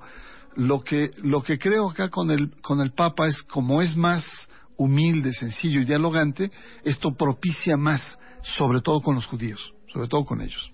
Bueno, regresando del corte, es un papa que interviene en política internacional, es un papa que cuestiona el sistema económico mundial, es un papa pobre, es un papa humilde, es un papa que reivindica a los excluidos de la sociedad. Eso vamos a hablar con Bernardo Barranco sobre el Papa Francisco, regresando después del corte. No se vayan. Atención, atención, atención. Esta alegría es únicamente para todos los hombres cuentahabientes que escuchan nuestro programa. Niñas, absténganse. Ahora sí, ¿quieres irte a Las Vegas? Marta de Baile y W Radio te invitan a Las Vegas con sus brothers. Tómate una foto con tres de tus mejores brothers. Y cuéntanos la anécdota más divertida que hayas tenido con ellos. O más fácil, entra a martadebaile.com o wradio.com.mx y checa las bases. A Las Vegas con tus brothers. Solo por W Radio. Permiso de COP. DG diagonal 1625 diagonal 15. Con Bernardo Barranco, sociólogo y experto en religión, estamos dándoles una cátedra de quién es el Papa Francisco, por qué es tan popular y por qué es considerado como un Papa tan cool. Digo, no importa si los que nos están escuchando son musulmanes, budistas, judíos, este, o ateos. Es cultural este segmento. Bernardo Barranco. Ya hablamos de el tema de que ha sido mucho más, digamos que benevolente, misericordioso, compasivo con respecto a sus pronunciamientos sobre los matrimonios gays y el aborto y los anticonceptivos y los divorcios. También se ha vuelto un papa muy querido y muy cool y muy popular porque es quien ha reivindicado a los excluidos de la sociedad, que son, dame la lista, vas, pobres, Sí, los pobres, es decir, migrantes, niños, ancianos, enfermos, convictos. así es. Eh, el, el Papa desde que entró, desde que entró, eh, pidió ser una iglesia pobre para los pobres. Y esto medio empezó a sacar escosor, sobre todo. Pero que es una iglesia en- pobre, porque el Vaticano de pobre no tiene nada. No, ni, ni, ni las iglesias locales son pobres, ¿no? sí. Entonces, es, es una metáfora para decir una iglesia simple, sencilla y de servicio. Cercana, cercana, Cercana a la cercana, gente, esto, sí. ¿no? Eh, y pobre para los pobres, es decir, que la opción preferencial de la iglesia sean los pobres, la gente con niveles de exclusión de la sociedad. Bueno, y entonces el primer acto, la, la primera salida fue una isla, Lampedusa, que está en el sur de Italia, eh, en el- eh, que es un lugar donde entran muchos migrantes africanos y ha- han muerto miles y miles y realmente con ellos estuvo, estuvo, los consoló, mm, unos discursos, planteamientos, cercanía. El siguiente acto fue en Semana Santa de 2013, en donde se metió un reclusorio y besó los pies, incluso le besó los pies a musulmanes. Y esto también, estos signos, tal. Otros elementos es ya no los zapatos estos que usaba este Benedicto XVI, que eran eh, sí, Sí, que sí. parada y de, y de, y de que no sé qué, este rojo de terciopelo y sus eh, alhajas, sus crucifijos, él una cruz de metal sencilla, este, unos zapatos viejos, cómodos, medio retorcidos, ¿no? Y empezó a cambiar las formas de vestir. Bueno, estos gestos ya no vivió más en, los, en las alcobas del Vaticano, sino se fue a vivir al hotelito donde recibían a las gentes que visitaban para tener más contacto con la gente. Ya no tenía comidas especiales, sino se le ve al Papa en las fotos formado con su charola para que, que reciba la comida como todos los demás. Es decir, no solamente es un Asencillémonos, un- asencillémonos. Eso, no solamente es un discurso, sino también lo ha llevado la práctica. No quiere usar autos elegantes. En, en, en Ecuador estuvo en un Fiat chiquito, ¿no? En coches muy sencillos. ya no quiere usar las pompas estas que tenía. No usa el papamóvil blindado. En algún momento sí lo usa, pero pero ya no ya no eh, ya no tiene estos est- estos estos excesos. Y otro aspecto importante es pues, sus documentos. Han tenido ha tenido un documento, sobre todo la última encíclica que se llama Laudato Si. No, no me pongas esa cara. Laudato, Laudato Si Si. significa alabado sea el Señor en latín, ¿no? Y entonces Laudato Si eh, es una encíclica eh, que habla del medio ambiente y se le va a la yugular al sistema económico internacional, diciendo, ustedes están produciendo no solamente exclusiones, sino están matando el, el- el planeta, la naturaleza. Bueno, de hecho, le pidió días antes de la inauguración a la gente que no estuviera gastando su dinero en un viaje para ir a ver la misa inicial y que mejor usaran ese dinero para ayudar a la gente que lo necesitaba en su localidad y que no gastaran dinero para ir, a- para ir hasta el Vaticano. Claro. Ejemplo, dijo que no se iba a poner los zapatos de armiño tradicionales ni la cruz de oro que se usa para la misa inaugural, tampoco. Entonces dijo, vamos a sencillarnos. Así es. Vamos a estar más cercanos a la realidad de la gran población en el mundo. Así es. ¿No? Y eso es lo que le ha dado a- al, al Papa un reconocimiento inmediato en Italia. En Italia, a las tres semanas de haber sido Papa, la variación de la percepción de la Iglesia, que era en un 60% negativa, cambia a un 60% positivo para la Iglesia Católica. Y bueno, y tú vas a ver, en la revista Time lo coloca como uno de los hombres más importantes en el mundo, la- la- incluso la revista de rock, este Rolling Stone, lo coloca. Stone lo sacó en la portada. Eh, la- hay una revista eh, de moda, Skir Internacional, que el año pasado lo nombra el personaje mejor vestido. Dije, ah, caray, ¿y dónde queda la sencillez? Sí. Precisamente por eso. Es una especie de, de- de sencillez la manera en cómo está, está viendo. Y Bueno, estuvo nominada al Premio Nobel de estuvo- Paz en el 2014. Exactamente, y además no solamente eh, está nominado, sino también es uno de los hombres más influyentes. Y esto le ha permitido que cuando hable de los pobres, pues hable con, con cierta autoridad, ¿no? Con cierto ejemplo, y que lo sigan. Ahora, es incómodo.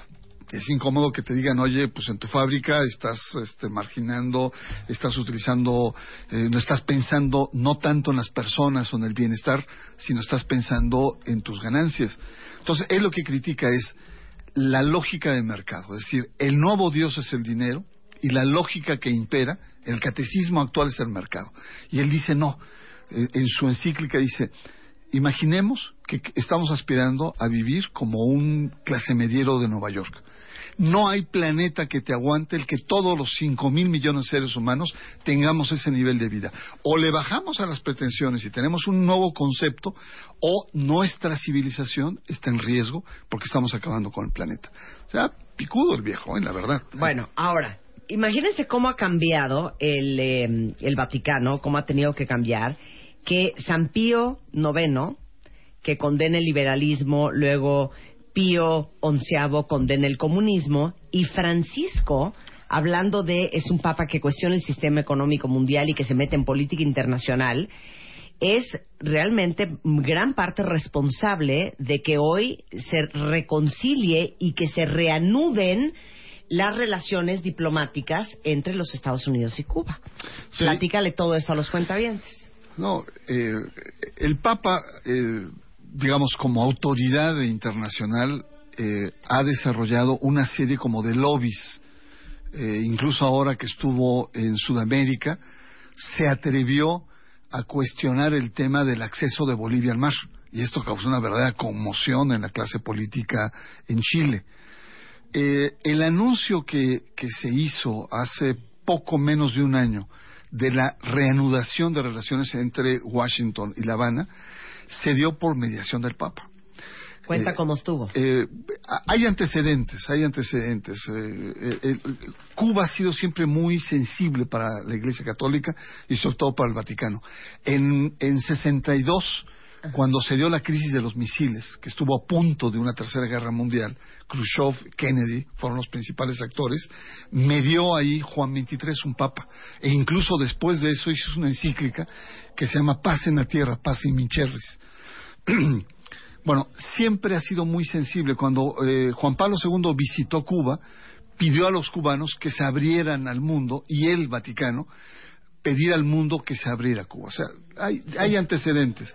Pero aquí lo que hizo Francisco fue una labor de mediación, de diálogo entre la clase política eh, en Washington y sectores de la cúpula eh, eh, partidaria eh, en La Habana O sea, sí les mandó cartas. mandó cartas, incluso provocó reuniones, hubo reuniones secretas, el Papa no hizo pública a nivel internacional que estaba haciendo una mediación, hasta que se da este, este conocimiento y tanto Obama como Castro, Raúl Castro, reconocen la mediación que hizo Francisco.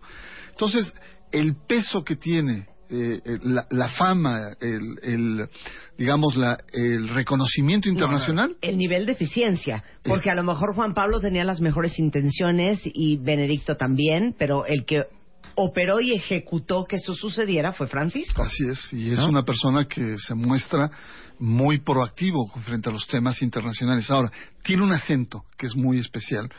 ¿Y qué es esto que tú señalaste al principio? Es un papa latinoamericano, entonces por lo tanto tiene una sensibilidad del tercer mundo. Eh, la gracia, la cosa latina, el, el- el carisma, la alegría. Bueno, sí, además de eso, pero bueno, está del lado de los de los países más pobres, por así decirlo, ¿no? O sea, reivindica sus sensibilidades y eso lo hace pues muy particular. Ahora esto ha enojado a mucha gente, ¿eh? ha enojado a mucha gente. Es decir, Fox Center, que es una cadena, lo ha nombrado como una amenaza mundial, ¿no? Imagínate. Eh, eh, Bush, que es candidato a la, a la precandidato republicano, le dijo que no le va a hacer caso. Pa- Bush. que- que, eh, Jeff Bush, que el Papa debía de meterse a cuestiones humanas, personales y no a cuestiones políticas. Eh, en Italia, parlamentarios también diciendo, oye, ¿cómo aceptó un crucifijo comunista este Papa en su viaje a Bolivia?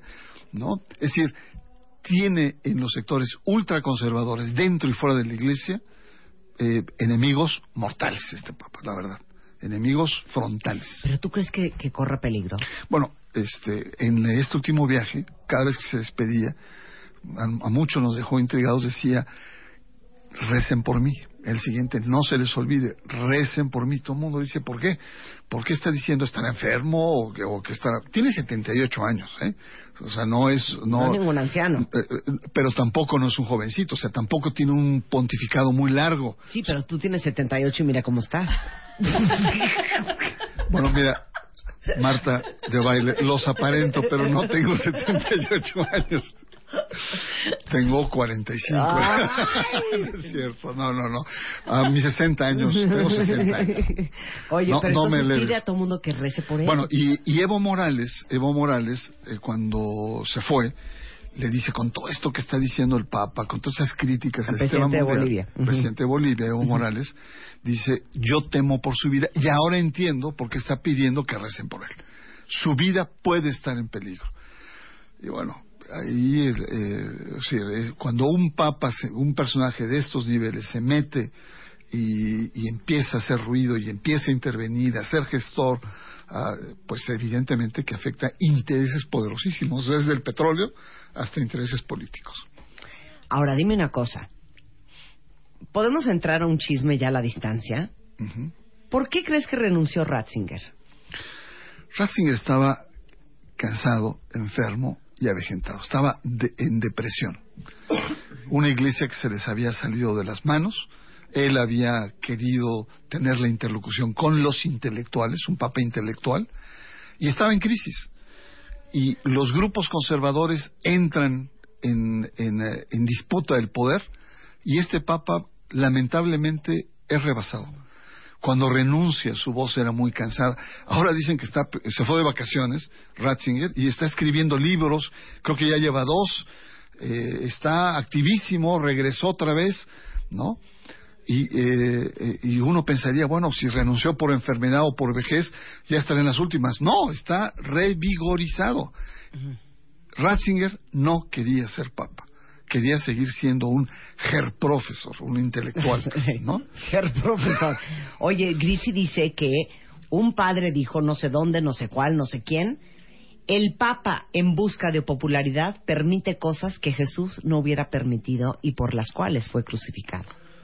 Ah, eh, este, que nos explica un poco más, porque eh, que Jesús no permitió, pero fue crucificado, ¿a qué se refiere? Entonces, si fue crucificado, fue porque él. Más bien, yo creo que lo que quiere decir es que el Papa Francisco, que está buscando popularidad, está permitiendo cosas que Jesús no hubiera permitido. Bueno, yo creo que son tiempos diferentes. Imagínate tú juzgar eh, cuál hubiera sido la moral de Jesús hace dos mil años en un contexto de patriarcado absoluto, donde la mujer era casi una esclava, e, e, es como extrapolar, ¿no? Yo creo que la actitud de Jesús fue una actitud de rebeldía frente al mundo judío del cual pertenecía. Yo creo que esa rebeldía es la que tiene Francisco hoy. Ahora, lo paradójico, Marta, en esto es que generalmente los cambios vienen de abajo hacia arriba, de las masas, del pueblo. Y este es un cambio que viene de arriba hacia abajo. si no hay quien lo soporte, en México, por ejemplo, obispos, eh, intelectuales, agentes pastorales, pues de nada va a servir que el Papa quiera cambiar. Ok, nada más dime una cosa. Si este Papa, eh, comparado con Juan Pablo II, es tan progresista y tan proactivo y tan arriesgado, ¿por qué se quería tanto a Juan Pablo? Bueno, Juan Pablo tenía un carisma espectacular. Era un hombre de imán, un hombre de teatro, que sabía manejar muy bien su imagen y era tan eficiente en los micrófonos, en las pantallas, como como gran líder frente a las masas. Sabía improvisar, sentía, era un Napoleón de la fe. Francisco tiene otra lógica, es, es como el cura bonachón, el tío bueno, el que te da buenos consejos, el que se preocupa por ti, que te pregunta por tus hijas, el que te pregunta cómo le está yendo a tu marido en el trabajo. Es decir, e, es un personaje cercano y humano eso, y además creíble. Mientras el Papa eh, Juan Pablo II era un verdadera estratega, era un, era un personaje, digamos, un, star, este tiene otras características, pero los dos son muy fuertes ¿eh? en, en, lo suyo. Bueno, pues a ver en qué acaba la historia de Francisco. Yo espero que dure un poco más, porque a Francisco le queda una reforma. Eh, y, y, la verdad es una gran sorpresa. Mira, yo llevo muchos años estudiando esto y ver un tipo con los pantalones, perdón, con las sotanas que tiene este, este papa, el enfrentarse, el, el, enfrentar cuestiones de dinero, de lavado de dinero, de mafias, de, de cúpulas de poder anquilosadas, pues tiene un mérito. Y yo creo que es un tío muy interesante. Está revolucionando la vida de la Iglesia con reformas. No es un revolucionario, ¿eh? Es un gran reformista, pero le da para simbrar la estructura de la iglesia. Te queremos, Bernardo, te queremos. Gracias. Qué bueno que... dice, dice el Papa, la iglesia cuando es autorreferencial, sin darse cuenta, cree que tiene luz propia y da lugar a ese mal tan grave que es la mundanidad espiritual. Anda. Gran caso al Vaticano. Eso lo dijo antes de que lo eligieran, sí. antes del Congreso. Eso, o sea, lo que él cuestiona es que la iglesia se ha hecho muy autorreferente, se ha encerrado. Dice, la iglesia tiene que abrirse, hay que ir a las fronteras, ¿no? Hay que, hay que estar afuera. Y esto me parece que es también una, una postura interesante. Muchas gracias. Bernardo Barranco tiene un blog en donde lo pueden leer que es bernardobarranco.wordpress.com. Bernard 2, el número 2, Barranco en Twitter y Pontifi Pontifex-ES es el Twitter del Papa, por si lo quieren seguir. Pontifex. Que tiene más de 16 millones de... Ningún líder mundial tiene esta cantidad de gente. Fíjense, yo no sigo al Papa. ¿Ustedes siguen al Papa? A ver, vamos a darle follow a Papa, ¿no? Pontifex-ES. O este Pontifex eh, nada más, eh, si quieren leerlo en inglés. Y el último tuit que puso es, cuando todo se desmorona, hay solamente una cosa que sostiene la fe, que Dios nos ama y que ama a todos. Mira nada más. A todos. A todos. Hasta Bernardo Barranco. Muchas gracias, Bernardo.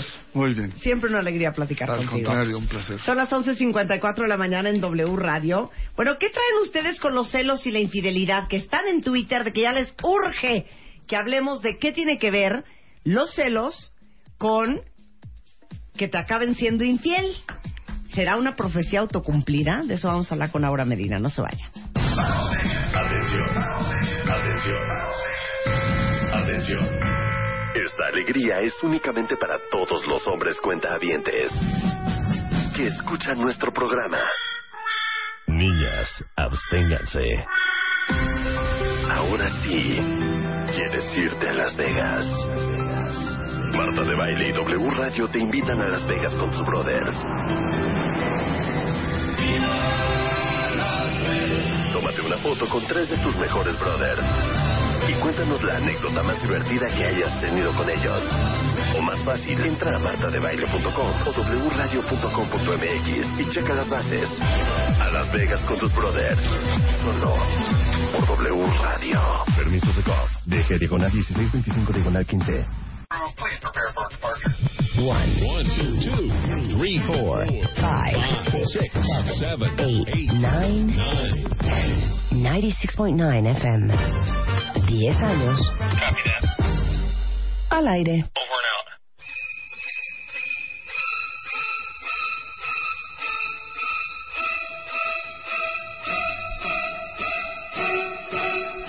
Y oyen esto de fondo, cuentavientes, porque vamos a hablar de la infidelidad. Lo increíble es que ahí les van las estadísticas. Fíjense bien. 83 de cada 100 dicen que cero han sido infieles. Ajá. ¿Ok? Esto no significa que no lo hayan sido. Eso dice. Nada más que 83 de cada 100 personas, Chata de Aura Medina, dicen cero he sido infiel. Primero muertos que confesos. Exacto. Ahora, 57% de los hombres que fueron entrevistados sí admiten haber cometido una infidelidad. Entonces. Entonces, y mujeres 54, o sea, Ah, no estamos ya los números. half and half. Ahora, en México la estadística es que los 20 el 25% de los hombres casados son infieles. Y 15% de las mujeres han sido infieles en algún momento de su vida. Luego entonces, estamos más infieles que nunca. Yo creo que esto está abajo, ¿eh? Yo te prometo Yo que esto creo está, que está abajo. abajo. Porque yo de gente que conozco, por lo menos el 90% alguna vez ha sido infiel. Qué fuerte eso. Súper fuerte. Es muchísimo. Entonces es como, ¡ah! Hay que ponerse... O como sea, dicen cuando ves a tu que vecino... agárrense de ese 10%, ¿eh? Agárrense de ese 10%. Ahora, Agárrense de que ese toma 10%. para estar en ese 10%. ¿No? Y el tema de ahorita que es los celos podrían causar infidelidad, me hizo pensar todo el fin de semana, ¿eh? A ver, ¿ustedes creen que los celos pueden provocar que alguien, por tus celos enfermos, Exacto. te acabe poniendo el cuerno?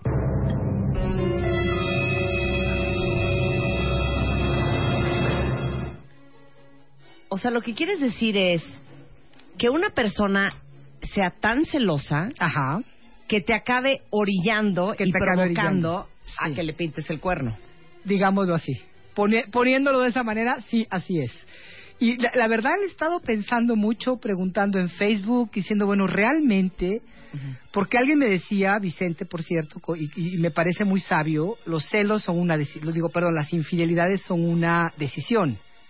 La parte de, de, de, de que culpes a alguien más porque por sus celos tú fuiste infiel, no estoy muy segura. Ok, ahora, espérate ahí porque tienen el descaro de pedir que expliquemos a Aura Medina Ajá. qué es ser infiel. Ah, ok, vamos, claro. Ok. Empecemos por ahí, ¿qué es ser infiel? A ver, ¿qué es ser infiel para ustedes, cuentamientos? A ver, Luisa, para ti, ¿qué es ser infiel, neta? Sí, sí, sí. A ver, neta. Olvidarte por el tiempo que sea que tienes una pareja. O Pero sea, ¿cómo te olvidas? Por ejemplo, te olvidas de alguien mientras estás coqueteando con alguien, te olvidas de alguien mientras te estás cogiendo a alguien más, te olvidas de tu pareja cuando estás, este... Pero si está trabajando y se olvida de ti. Exacto. no, no, no, pero para pensar, para darle ese espacio a alguien más. Ok. Está muy vaga esa Sí, sí, yo, yo te oí muy poética, ¿eh? Está muy bonito, pero como que no me encaja. Sí, o sea, cuando alguien está coqueteando ¿Qué con es alguien para más. ti? Bueno, a ver. Eso, o sea, te olvidó en ese momento y está dando toda su atención a alguien más. Es que para mí, tantas cosas son infidelidad. Eso. ¿Pero qué? ¿Cómo Que consideras te prenda alguien más, aunque no ejecutes. ¿Tú crees? Híjole, no, pero espérate, ahí sí, porque te prende la persona, pero tu decisión es ejecutar o no. Pues si no ejecu- ejecutas, estás siendo una persona fiel. Sí, pero estás siendo infiel en pensamiento, ¿no? Exacto. Pues no necesariamente, digo, pues, es que ¿cómo evitas que te prenda alguien más, Marta, por Dios? Ay, a mí no me prende nadie más. Ay, Dios Nadie mío. más. Ay, a mí sí, amiga. ¿De veras? Ah, yo sí, digo, me prende en el sentido de que veo a alguien y puedo, no todo, o sea, pocos. No, no, no. Una cosa es que uno diga cuentavientes, oye, qué Ah, guapa está. Ok, entonces- O está hecho un cuero ese cuate. Digo, me prende Pero en el eso, ah, La hormona. no, eso sí ya. No, bueno, bueno, ok, ya estás hablando. Definamos entonces, tienes A razón. ver. En pensamiento, Palabra, obra y misión. sí, obra y omisión, te lo juro que sí, ¿eh? O sea, dicen aquí que el 67 cree, el 67% cree que tener relaciones sexuales con alguien que no es tu pareja es ser infiel. No, bueno, yo también lo creo. Considérame entre estos No, es que, 67. es que sí creo que alguno de ustedes ha de decir, no, espérame, yo me puedo acostar con alguien más, pero cero le estoy diciendo infiel a mi pareja porque mi corazón está con ella. Ajá, ajá. No manchen cuenta no, no, no, no, no, no, no, esa sí fue jaladota. O hay lunes. otros que dicen, a ver, fue un beso, que no significó nada, No, no, cero no. infiel. No, el Olvídalo. que sí. Oiga, eh, ¿fue con lengüita o sin lengüita? Bueno, eh, se- 6% dice que besar a otro es ser infiel. Nada más 6%. Ok. ¿eh? 4% que es mirar a alguien más. 2% caray. que es pensar en alguien más. Ay, caray. Y 2.4% chatear con alguien más. Oye, es que perdón. puede ser infiel. Claro, es que si estás ligando en internet Oye, o en Tinder, infiel. perdón, eso es ser infiel, aunque Eso no te, la hayas, no, no te la hayas dado. Yo también lo creo. Sí, estás- ahorita leo esa Y tengo una pareja amiga en la que están pasando por eso. Él, su, el argumento de él es que él solamente lo hace en Internet, que él realmente no está buscando más que, más que sentirse mejor como hombre en Internet y ver que puede ligar y ya, pero que él siempre aclara que tiene pareja y que si alguien le quiere entrar a la relación cibernética es porque saben que él tiene pareja. Entonces le dice a ella, no te estoy siendo infiel. Claro. Y muchos dicen, a ver, espérame, yo me puedo a- a- acostar con un hombre 623 Y veces. no soy infiel. No soy infiel porque mi corazón no está ahí. Ah, no, no, no, no, no A ver, manchen, a ver, a oigan. ver. Si yo tenía amigos que también decían, soy, a mí lo que me interesa no es la fidelidad, es la lealtad. Yo soy leal, no fiel.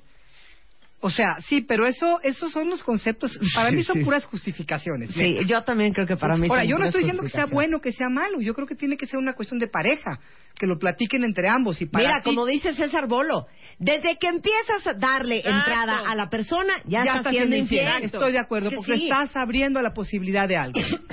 estás abriendo la puerta a la infidelidad, A ver, al cuarto de la a- a- infidelidad. Ahí les va. Eso de, bueno, es que, eh, digo, me invitó a comer, nos caímos muy bien, eh, fuimos a comer. Sí, yo le gusto y él me gusta, pero... Pero hasta ahí. Pero hasta ahí. No, es que perdón, ya fuiste a tragar con la fulana. Ya fuiste a tragar con la fulana. Estaba viendo aquí que dicen que hombres y mujeres que admiten haber tenido una aventura con un compañero de trabajo es el 36%, que a mí se me hace muy bajo, ¿eh? muy, muy Sí, bajo. Muy bajo. Y bueno, sí sé, porque lo he leído muchas veces, que es de los lugares donde más infidelidades se dan. Claro. Pero, a ver, no fue el primer día. Tú abriste esa puerta. Claro. Empezaste yendo a comer, saliste que al boliche, te fuiste a no sé dónde, al dio raid a tu casa. Exacto. Y de ahí ya se Sí, fue abriendo claro. la situación. Sí, y de ahí te fuiste a comer otra Sabías vez. que iba a pasar, sabías que te estaba gustando la persona. Es que una cosa lleva a la otra. Pero totalmente. Mira, dice aquí un cuentaviente, caché a mi esposa con selfies en calzón y en brasier. ¡Ay, Dios! No sé si está fa- Es infidelidad, pues es que a quién se la está demandando. ¿A quién se la está mandando y para qué se la está mandando? A lo mejor el modelo de no sé qué, ¿verdad? Pero Exactamente. sí digo, si yo le mando a alguien un selfie con, con ropa interior, algo estoy buscando. Perdón. Claro. Ahora, ¿tú crees que los celos, esa es la pregunta para todos Claro. ustedes? Mira, dice aquí Fer, la fidelidad solo se aprecia en los aparatos de sonido. ¿Ustedes creen que la infidelidad es causada muchas veces por gente muy celosa? A ver, ¿qué es lo que Mira, investiga? yo, yo pienso que sí existe una reacción muy humana. Digamos que tenemos una pareja donde él es sumamente posesivo, celoso, la- de- pero así a un grado atiborrante, donde todo el tiempo la persigue, la acosa, le revisa todas las cosas. Puede ser él o ella, no importa. Uno de los dos es muy celoso y la otra persona realmente no está siendo infiel. Digamos que es una persona eh, fiel con sus, yo diría, con una poca de holgura en ese sentido, un poquito relajadín, porque si no sería otra historia. Entonces, empieza la pareja a celarlo y a celarlo, a celarlo, hasta que llega un momento que la persona celada se enoja, reacciona y dice, ok, ahora sí, para que de verdad valga la pena la voy esto, a hacer para- te la voy a efectiva". hacer efectiva. Yo te confieso una cosa, Marta, yo sí lo hice alguna vez. De veras. Ahora, no fue más Porque que te puso besitos. loca el fulano. Ya me- él era muy infiel, yo lo sabía, lo había cachado y me, me celaba de una manera enfermiza. Entonces, una vez que me enojé tanto porque además se desapareció, dije, ¿sabes qué? Pues voy a salir con alguien más. Y sí salí varias veces con otras personas. No pasaron de un bailecito, de un besito, pero de alguna manera sí puedo decir que dentro de un cierto concepto fui infiel. No, eso A es ver, una, a ver, una quiero ir. joya. Te amo, Leti. La infidelidad se mide por el tamaño del cuerno. ok. De becerrito. Fue con la mirada. Ok. Mirada de becerro. De claro. chivo. Con los cuernitos. Platicaron. Ajá. De toro. Salieron juntos. ¡Ay, Dios! De carnero, que son los que son enrollados. Se tomaron de la mano. De antílope. Claro. Hubo besos y abrazos. De venado hubo faje. Y de vaca, de vaca guatusi es que hubo sexo. Por favor, reenvía eso. Sí, reenvíelo, por favor, está buenísimo. Buenísimo. Está precioso. Tú dices que los celos Pueden, pero espérame. Está yo diciendo, yo no creo que en todo caso, en todo mundo, porque hay gente... Por eso, pero tú le pintaste el cuerno al fulano. Es que Yo ¿qué le el pinté. ventaneo aquí, ¿eh? Tú le Fue hace muchos el años, sea claro, ya tiene más de 20 años. Sí. Porque me, me, Porque me te puso loca. Y además él, si se iba... Imagínate esto, estamos hablando de época que no había celular. Entonces él me llegaba a buscar a mi casa y si por alguna razón yo había tenido que salir a dejar a mi hija, una porque pasó alguna vez, a darle una aventón a mi hermana a una fiesta allá a tres cuadras, él llega, mi mamá le abre la puerta y le dice, Aura salió tantito, pero ahorita regresa. Él, que ya traía plan con maña, se escapa, se va, ¿no? Y este, y me deja ahí. Cuando yo regreso se fue porque no me encontró. Entonces ahí sí me dio mucho coraje porque yo sabía que se había ido con alguien, yo ya sabía que lo que Sí, estaba pero yo haciendo creo que era más por venganza. era por la pura venganza. ah, no, no. sí. En mi caso era por venganza. Eran su- me daba me daba coraje sus celos Sí. y su hipocresía. Sí, claro. Y entonces le O hablé sea, a un amigo y me salí a bailar. de que me pintas el cuerno. ¡Canijo! ¿Me celas? Me celas y, y- y todavía encima me haces tangos y dangos. No, pero No ¿sabes qué? Una cuenta bien, te voy a omitir nombres en este Claro, segmento del programa. te lo juro que era lo que iba a decir ahorita. Y dice esta cuenta Yo sí le puse los cuernos a mi novio y le echaba la culpa a sus celos enfermos. Ok. Él me dio la idea. ¡Wow! O sea, es que sí, al final eh, es un poco, sí le estás dando la idea Claro. y estás abriendo la posibilidad, al abrir la conversación, de que eso pudiera llegar a suceder, ¿no? Imagínate, ¿O no? veo a mi novio con una compañera de trabajo y empiezo. Es que ya vi cómo te ve, es que ya vi cómo te avienta el calzón. Y a lo mejor el tipo, porque la mayoría son, ni cuenta se había dado. Y a partir de que yo se lo estoy diciendo, él empieza a poner atención. Y Claro. empieza a decir, a ver, entonces le pone atención a la chava, la chava a lo mejor en ese momento hasta ahí no había pasado nada, pero entonces el chavo le pone atención, a ella le gusta la atención y ya cociné todo el, todo el estofadito, ¿no? Y, y a lo mejor por yo estar diciendo lo que quién sabe que si está pasando o no, lo que yo me estoy imaginando, causé todo eso. Claro. Mira, dice aquí una cuenta Si no eres infiel y te celan demasiado, Ajá. te puedes volver infiel para que por lo menos reclamen con provecho. ¿No digo? ¿No? si se va a enojar y te va a hacer la vida imposible. Ahora, dice un cuentaviente, oye, espérame un segundo, yo soy súper celoso, pero eso no ju- justifica que te pongan el cuerno. claro que no justifica, pero estamos tratando de entrar a la psicología Sí, más exacto, profunda del ser humano. Exacto. Y aquí pongamos una cosa, si tú a mí me celas y yo estoy siendo fiel, me voy a enojar. Porque encima de que todavía estoy cumpliendo con lo que yo creo que yo cumplo, tú no lo aprecias. Y no lo justifico, nada más estoy Sí. diciendo como bien dices Claro. tú, es la psicología del ser O humano. si yo soy súper fiel y todo el día me estás chinchintorreando Oye. con el asunto, Pues bueno. voy a decir, mira, no se me había ocurrido, pero... O por una reacción, Marta, por un Claro. enojo. Es como decir, ok, me estás fregando todo el tiempo, lo voy a hacer. A ver si así te... Y a lo mejor no va conmigo, a lo mejor no me agrada, a lo mejor luego me siento de la fregada, pero puede haber una reacción adversa al asunto. Somos seres humanos. Ahora, les voy a poner otra, otra cosa sobre la mesa. Aura Medina, gran terapeuta. Ah. La gente que es enfermamente celosa, sí, bueno. ¿Es porque trae cola? Por supuesto. ¿De veras? Por supuesto. Sí. Neta. Ahí sí te puedo decir que casi el 100%.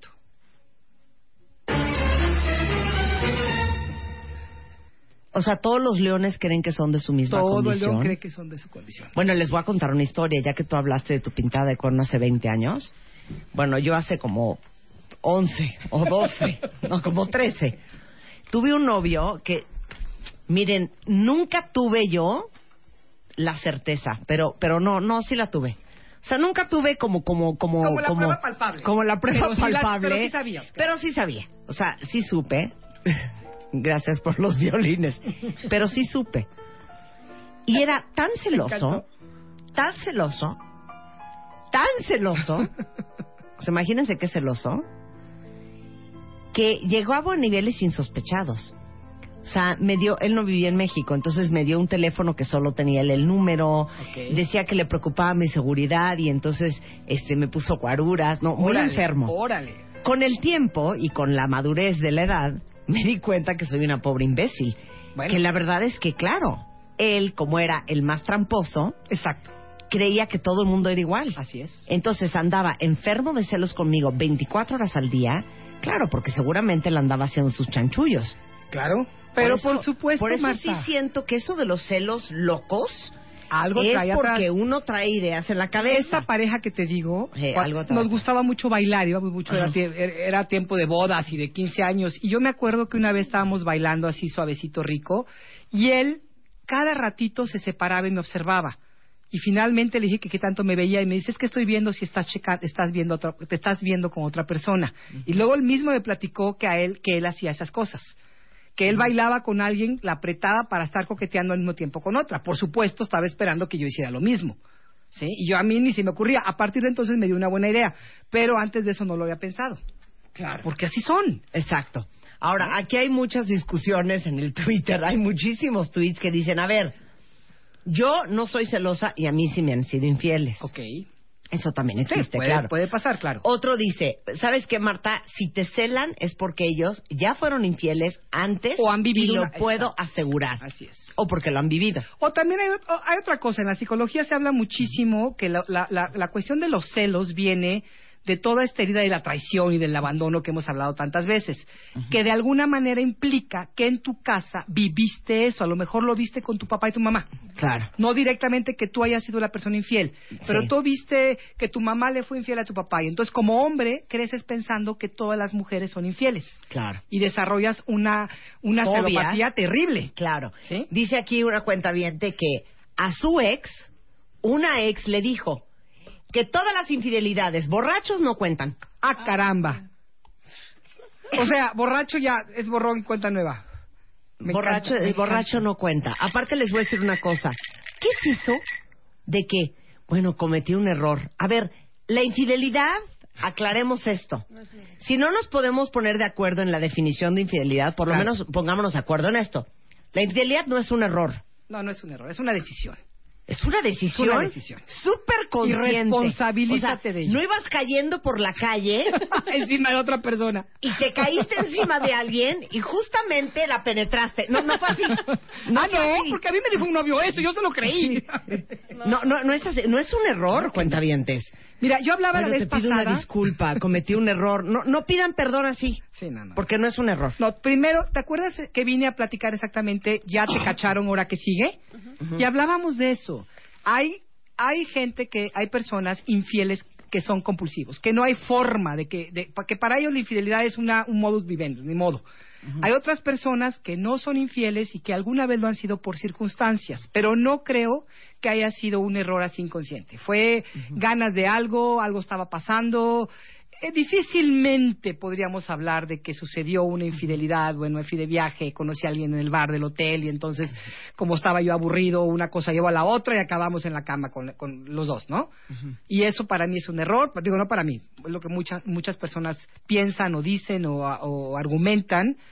Y pues no sé, o sea, ¿por qué si tu, si tu contrato con tu pareja, si tu, lo que has platicado ha sido que los dos quieren ser infieles, entonces eso se considera una infidelidad. Si ustedes tienen un matrimonio abierto por la razón que sea, pues ya es otra cosa, Claro. ¿no? Claro. Y aquí sí yo creo que tendríamos que, que- que decir que las parejas tendrían que platicar qué, qué es la infidelidad para cada uno y ponerse de acuerdo. Claro. Y les digo una cosa, y, y por supuesto que también existe la modalidad en que eres celoso Sí. Ah, tal, por supuesto. Y no has sido infiel. Y también de que la infidelidad no viene por los celos, sino porque la persona, como tenemos aquí en las estadísticas, tiene ¿Qué mil tal los razones. pantalones esta cuenta bien? A ver, a ver. Ustedes de veras cínicos. Dice, yo soy mega uber pintacuernos Órale. Y cero celosa. No, ella es cero celosa, pero ¿qué tal sus parejas? Claro. me pongo? ¿Para qué me invitan? Sí, es que se los juro. O sea, la niña es chillona y ahí van y la pellizcan. No, bueno, paren ahí. Hacemos un corte rapidísimo y ya regresamos a seguir desmenuzando el tema. No se vayan. Transmitiendo para el mundo en modo veraniego.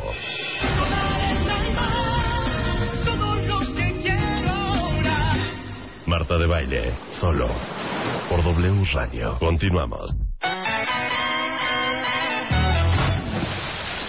Transmitiendo para el mundo en modo veraniego. Marta de baile, solo por W Radio. Regresamos. ¿Qué es esto, Willy? Se pasa. Oigan, estamos hablando de los celos y si los celos enfermos acaban provocando que alguien te sea infiel. Obviamente hay muchísima gente celosa que nunca ha sido infiel. Claro, por supuesto. Obviamente hay gente muy celada que, Que tampoco. tampoco. ha sido infiel. Obviamente hay gente celosa que no necesariamente trae cola. Exactamente. ¿no? Pero sí es algo que tiende a suceder y ya lo vimos en redes. Sé que muchos están con los pelos parados porque algo está pasando con la señal de internet que se está yendo el audio, pero ya estamos trabajando en ello.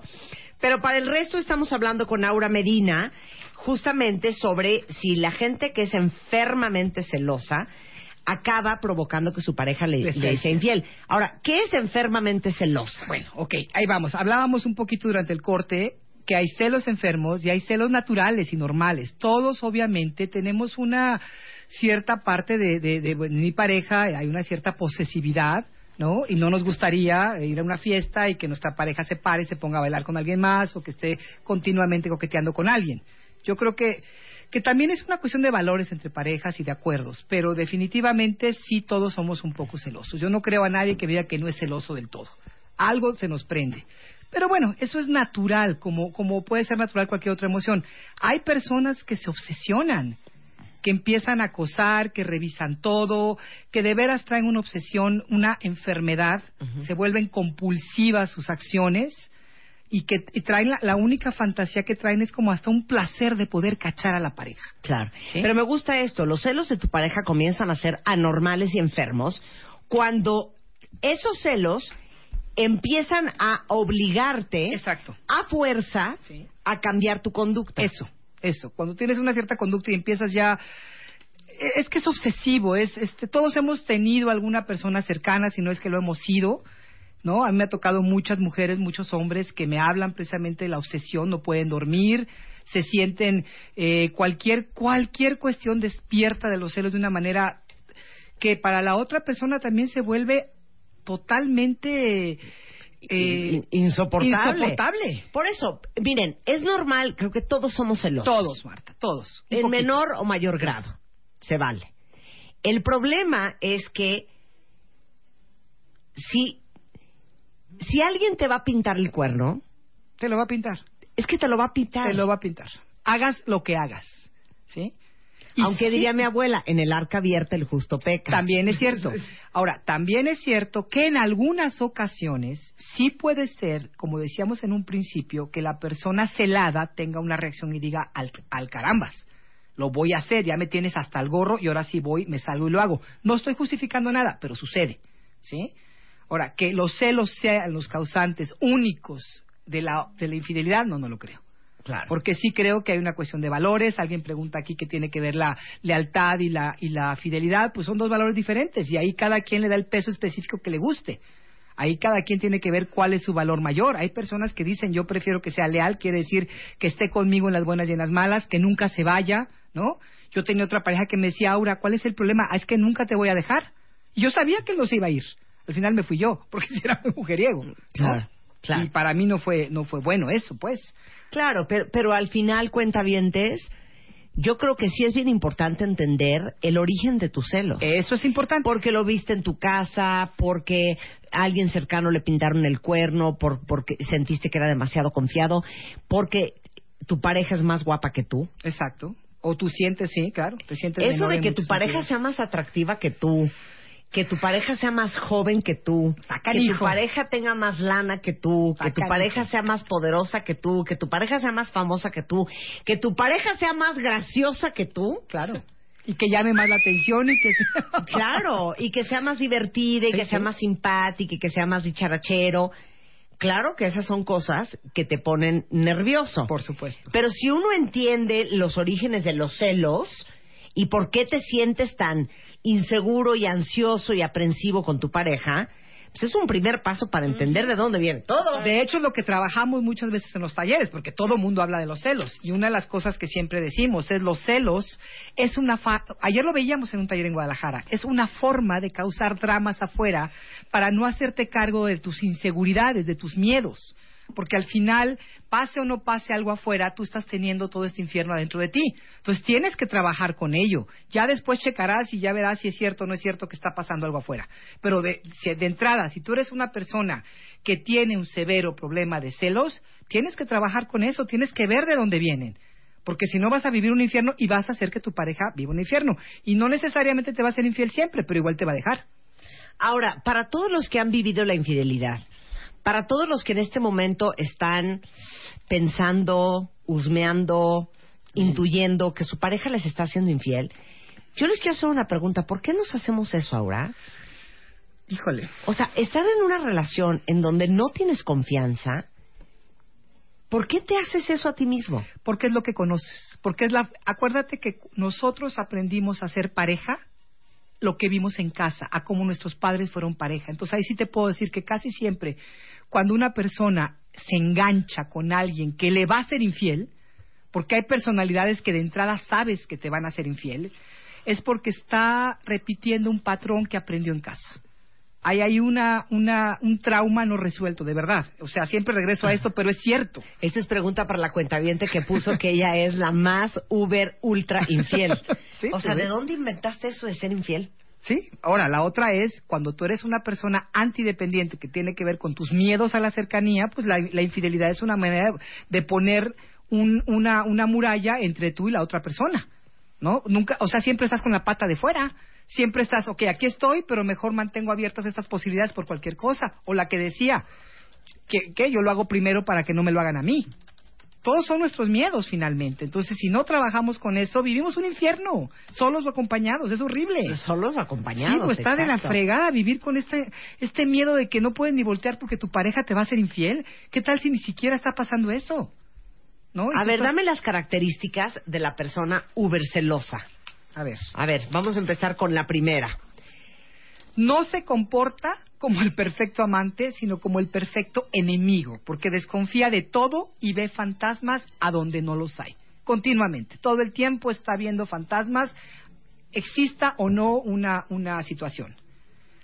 Son obsesivos y llegan incluso, esto lo vemos, critican a todos los amigos de la pareja. O te prohíben Es- la o relación te con tus amigos. Bueno, ¿cuántos de especialmente ustedes no han dejado de ver a sus amigas mujeres porque su novia se pone loca? Eso iba a decir especialmente a los amigos del sexo opuesto. Claro. Pero también, por ejemplo, hombres que ven que las amigas son un poquito coquetonas, no quieren que su novia salga con ellas, porque no va a hacer lo Claro, mismo, ¿no? claro, exacto. Obviamente, baja autoestima. Aunque pareciera que no y se pongan arrogantes y se inflen como sapos, cualquier persona celosa, y esto les va a todos los que son celosos, tienen una baja autoestima. ¿Sí? No pueden. Cualquier cosa les va a detonar la inseguridad y ahí empiezan los celos pérdidas afectivas en la infancia, ahí vamos a la psicología, ocasionadas por padres muy exigentes, poco valorativos de las virtudes de sus hijos y muy críticos. Y este patrón es el que te hace que luego tú estés buscando personas que actúan exactamente igual contigo, que no te aprecian, que te critican, que tú no te sientas seguro con ellas. Y, y esas son las que te van a traer, porque esa es la vibración que traes. Totalmente. Patrones afectivos mal aprendidos, modelos de relación poco funcionales. Y ahí checa cómo fueron tus padres, cómo son tus padres, cómo, cómo fuiste tú en- con tu padre del sexo opuesto, cómo fue él contigo. Cómo... Leí una cosa muy hermosa. El padre del mismo sexo te enseña a amar. El padre del sexo opuesto te enseña a recibir el amor.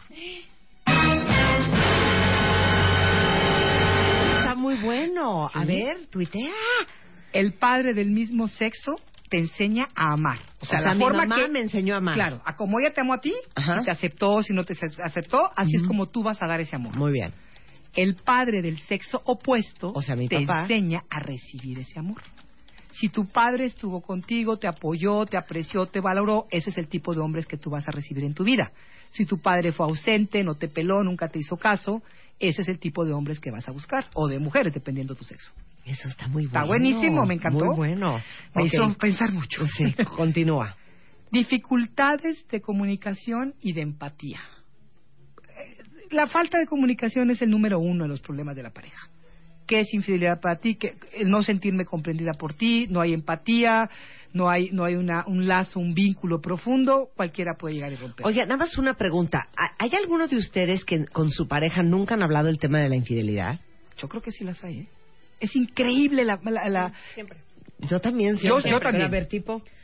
O sea, por ejemplo, a lo mejor no es como que yo hablo de la infidelidad contigo sobre nosotros, pero hablo de infidelidades pasadas o para Ah. yo qué opino sobre la infidelidad de otros Sí. casos y dejo muy clara mi postura. Ok. Sí, claro. O sea, Eso es muy sano. Para me mí eso, exacto, a mí me hacen eso y se va. Sí, sí, y ya claro. lo dejé claro. Sí, sí, Sí, sí. Los claro. deal breakers. hay ¿Pero hay alguno ponerlos. de ustedes que nunca ha tocado el tema de la infidelidad con su pareja? Yo creo que sí, Marta. Me han me muchas cañón. personas que, que no, no se atreven a hablar, a decir lo que les molesta, lo que no quieren, lo que no les gusta. Es más, ni siquiera lo saben ellos.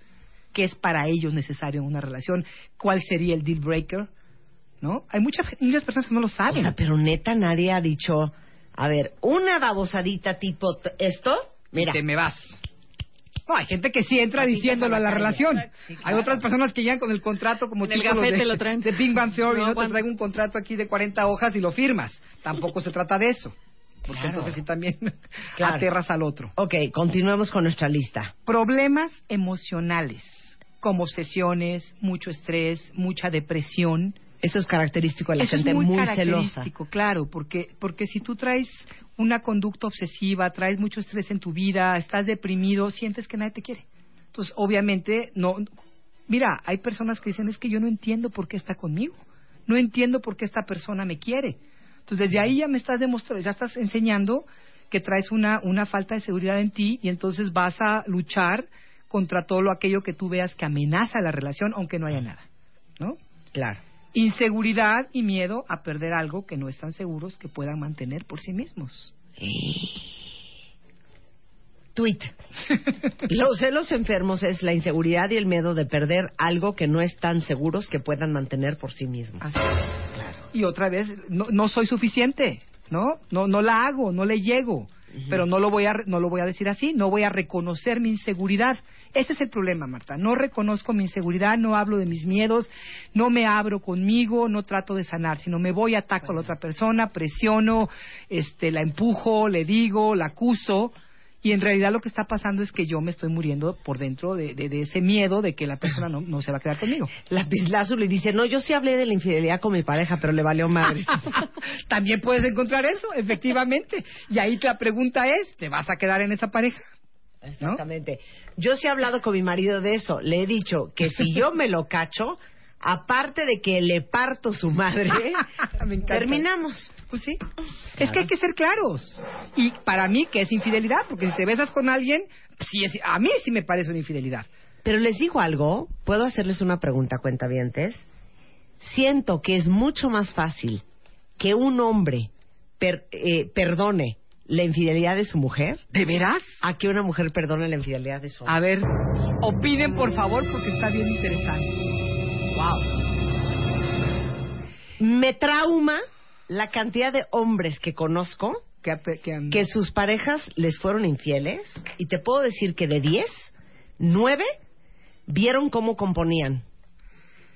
sí hay mucho miedo de soltar. Ahora, aquí hay una cosa. Hay ¿Será una que les da como oso Hay un cierto que les pinten tipo el cuerno a los de hombres? personas, claro, imagínate, pero además es como hay un cierto tipo de personas que son muy orales, muy dependientes y per- primero aceptar algo así que perder a su pareja y puede ser que caigan en esa categoría. Porque hay otro tipo de, de caracterologías, digamos, que jamás un rígido no lo va a permitir, punto. ¿No? Si tú rompes cualquiera de mis reglas, te vas. Y me vale gorro, y lo he visto de una manera atroz, o sea, de veras, de, de- pero así determinante. Yo, yo conozco a alguien que su esposa en aquel momento le pintó el cuerno dos años consecutivos. Wow. Y este, ahora él dice, soy un imbécil porque todavía fue a terapia. Yo le decía, pero te pintó el cuerno. Bye. Y dice, no, pues hoy sí, bye, qué asco, qué horror, muy mal. Pero en ese momento, pues viendo a ver si, si rescataba o no rescataba. ¿Por qué se me atontan los hombres? Mira, yo no sé, me, me pusiste a pensar ahorita qué haría yo. Yo no he tenido ese caso ahorita ya de, de mujer madura, una pareja que me pusiera el cuerno así en un lapso de tiempo fuerte con una sola persona. A mí se me hace insoportable, se me haría insoportable, o sea, se me hace demasiado fuerte. No creo que pudiera yo atravesar ese... ese- No, no, no, yo- no, no, o sea, no, en el no. momento que él empezara a enamorarse de alguien más, yo creo que yo me retiraría. Sería muy coyona en ese sentido, muy cobarde. No puedo. Aparte les digo una cosa, como dice Gaby, ganarte nuevamente la confianza No, de tu bueno. pareja, hay que chambearle tanto. Acuérdense de ese, Que qué de ese flojera, tema. ¿no? Ya Ahí pusimos alguien más. Sí. Ahí, ahí lo ponemos ese podcast de Ya te cacharon, ahora que sigue. Ahí hablamos de cómo es difícil recuperar la confianza después de una cuestión de traición. Muy difícil, muy, muy difícil. Claro. Tú, a menos que sea la típica mujer que acepta y que da por hecho que el hombre tiene que ser infiel, pero ya son cuestionamientos de, de, de familia, condicionamientos y, y cosas que, que no funcionan para mí. ¿no? Pregunta para Marta de baile. Cancún más cocobongo más muchos drinks igual unos besos. ¿Es infidelidad? Sí, Sí, George, te tengo una noticia. Sí, George. Sí, sí es. Claro. Dice, cero, es más fácil que la mujer perdone. Mucha Y- gente está diciendo Les eso. digo una cosa, es que yo conozco a muchos hombres que perdonaron. Yo también, yo conozco varios y muy cercanos que han perdonado la infidelidad, pero también conozco otros que jamás lo aceptarían, que son más convencionales, más tradicionales. Los que yo conozco que sí son personas más trabajadas en ese sentido, que su relación no ha sido mala y que ha pasado eso y que Sí. luego lo han aceptado. Yo como Gabriel Sánchez dice, si, se- si, te- si te pintan el cuerno, ¿qué vas a pelear? Adiós, señora. También puede ser, claro. Ahora sí que bam, bam, thank you, ma'am. Next. Mira, jamás, dice Patricia Flores, perdonaría una infidelidad. Paola dice, este... Ah, no, no puedo decir. No, no voy a leer ese tweet. No, voy a, no le voy a echar leer de cabeza. sin el nombre. Yo creo que es más fácil que perdone la mujer. El hombre es súper orgulloso. Sí, pero el hombre se hace bruto, El hombre se hace tonto, claro. ¿no? Sí. No, no, no, no, no. no el hombre le cuesta más trabajo lidiar con las cosas emocionales, me refiero. Y podría ser que por ahí sucediera que prefiere continuar con la madre de los hijos y con la vida que ya tiene a abrir la, la situación a tal grado que todo el mundo se entere. Claro. Dicen aquí que muy mal, que claro que las mujeres perdonan. No, a ver, nunca dije que no perdonaban. Exacto. Las mujeres perdonan cañón. Sí, muchísimo. Pero uno pensaría que los hombres que se sienten muy machos y muy tú las traes y muy a mí no me hacen estas jaladas, no lo perdonarían. Y sí lo perdonan, también. ¿eh? Claro que perdonan. Claro que Sobre perdonan. todo los que tienen una buena relación con su mamá o una relación muy cercana a su mamá.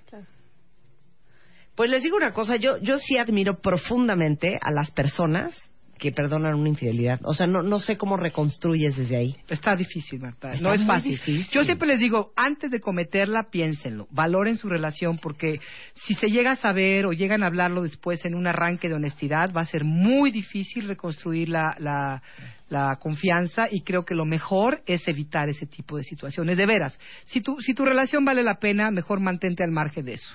Porque ¿para qué te metes en- en- en esos líos? Puedes romper algo muy importante en tu vida. Y ya no, después no, son parches, es como romper un vidrio. Un, un, digo, un cenicero, bueno, lo puedes, lo puedes pegar, pero ya quedan todos los... Oigan, un día hicimos un programa solamente de la infidelidad, deberían de, de, Sí, de escucharlo. de Ahorita les mando, fue una mesa redonda, cañona sobre la infidelidad. Y en ese entonces sacamos una estadística muy interesante. Decía que a la gente encuestada se le preguntó, si te- Dios bajara y te dice, te prometo que no te van a cachar, ¿Qué harías? ¿le pintarías el corno a tu pareja? ¿Cuántos dijeron? El que sí? 75% dijo va. O sea, que, el- que la mayoría no es por convicción, sino Sí, es no, por el miedo a que te, que te cachen. Claro, sí lo creo. Eso es ¿eh? lo que está cañón. Creo que esa vez pusieron inclusive una página que es infidelidad, así se llama, www, porque yo me acuerdo que la estuve checando, estuve nomás como estudia- estudiando, estudiando, estudiando. Research. Investigación de mercado, nada más. Qué fuerte. Qué fuerte. Yo sí creo por eso que mi hermano el mayor tiene toda la razón.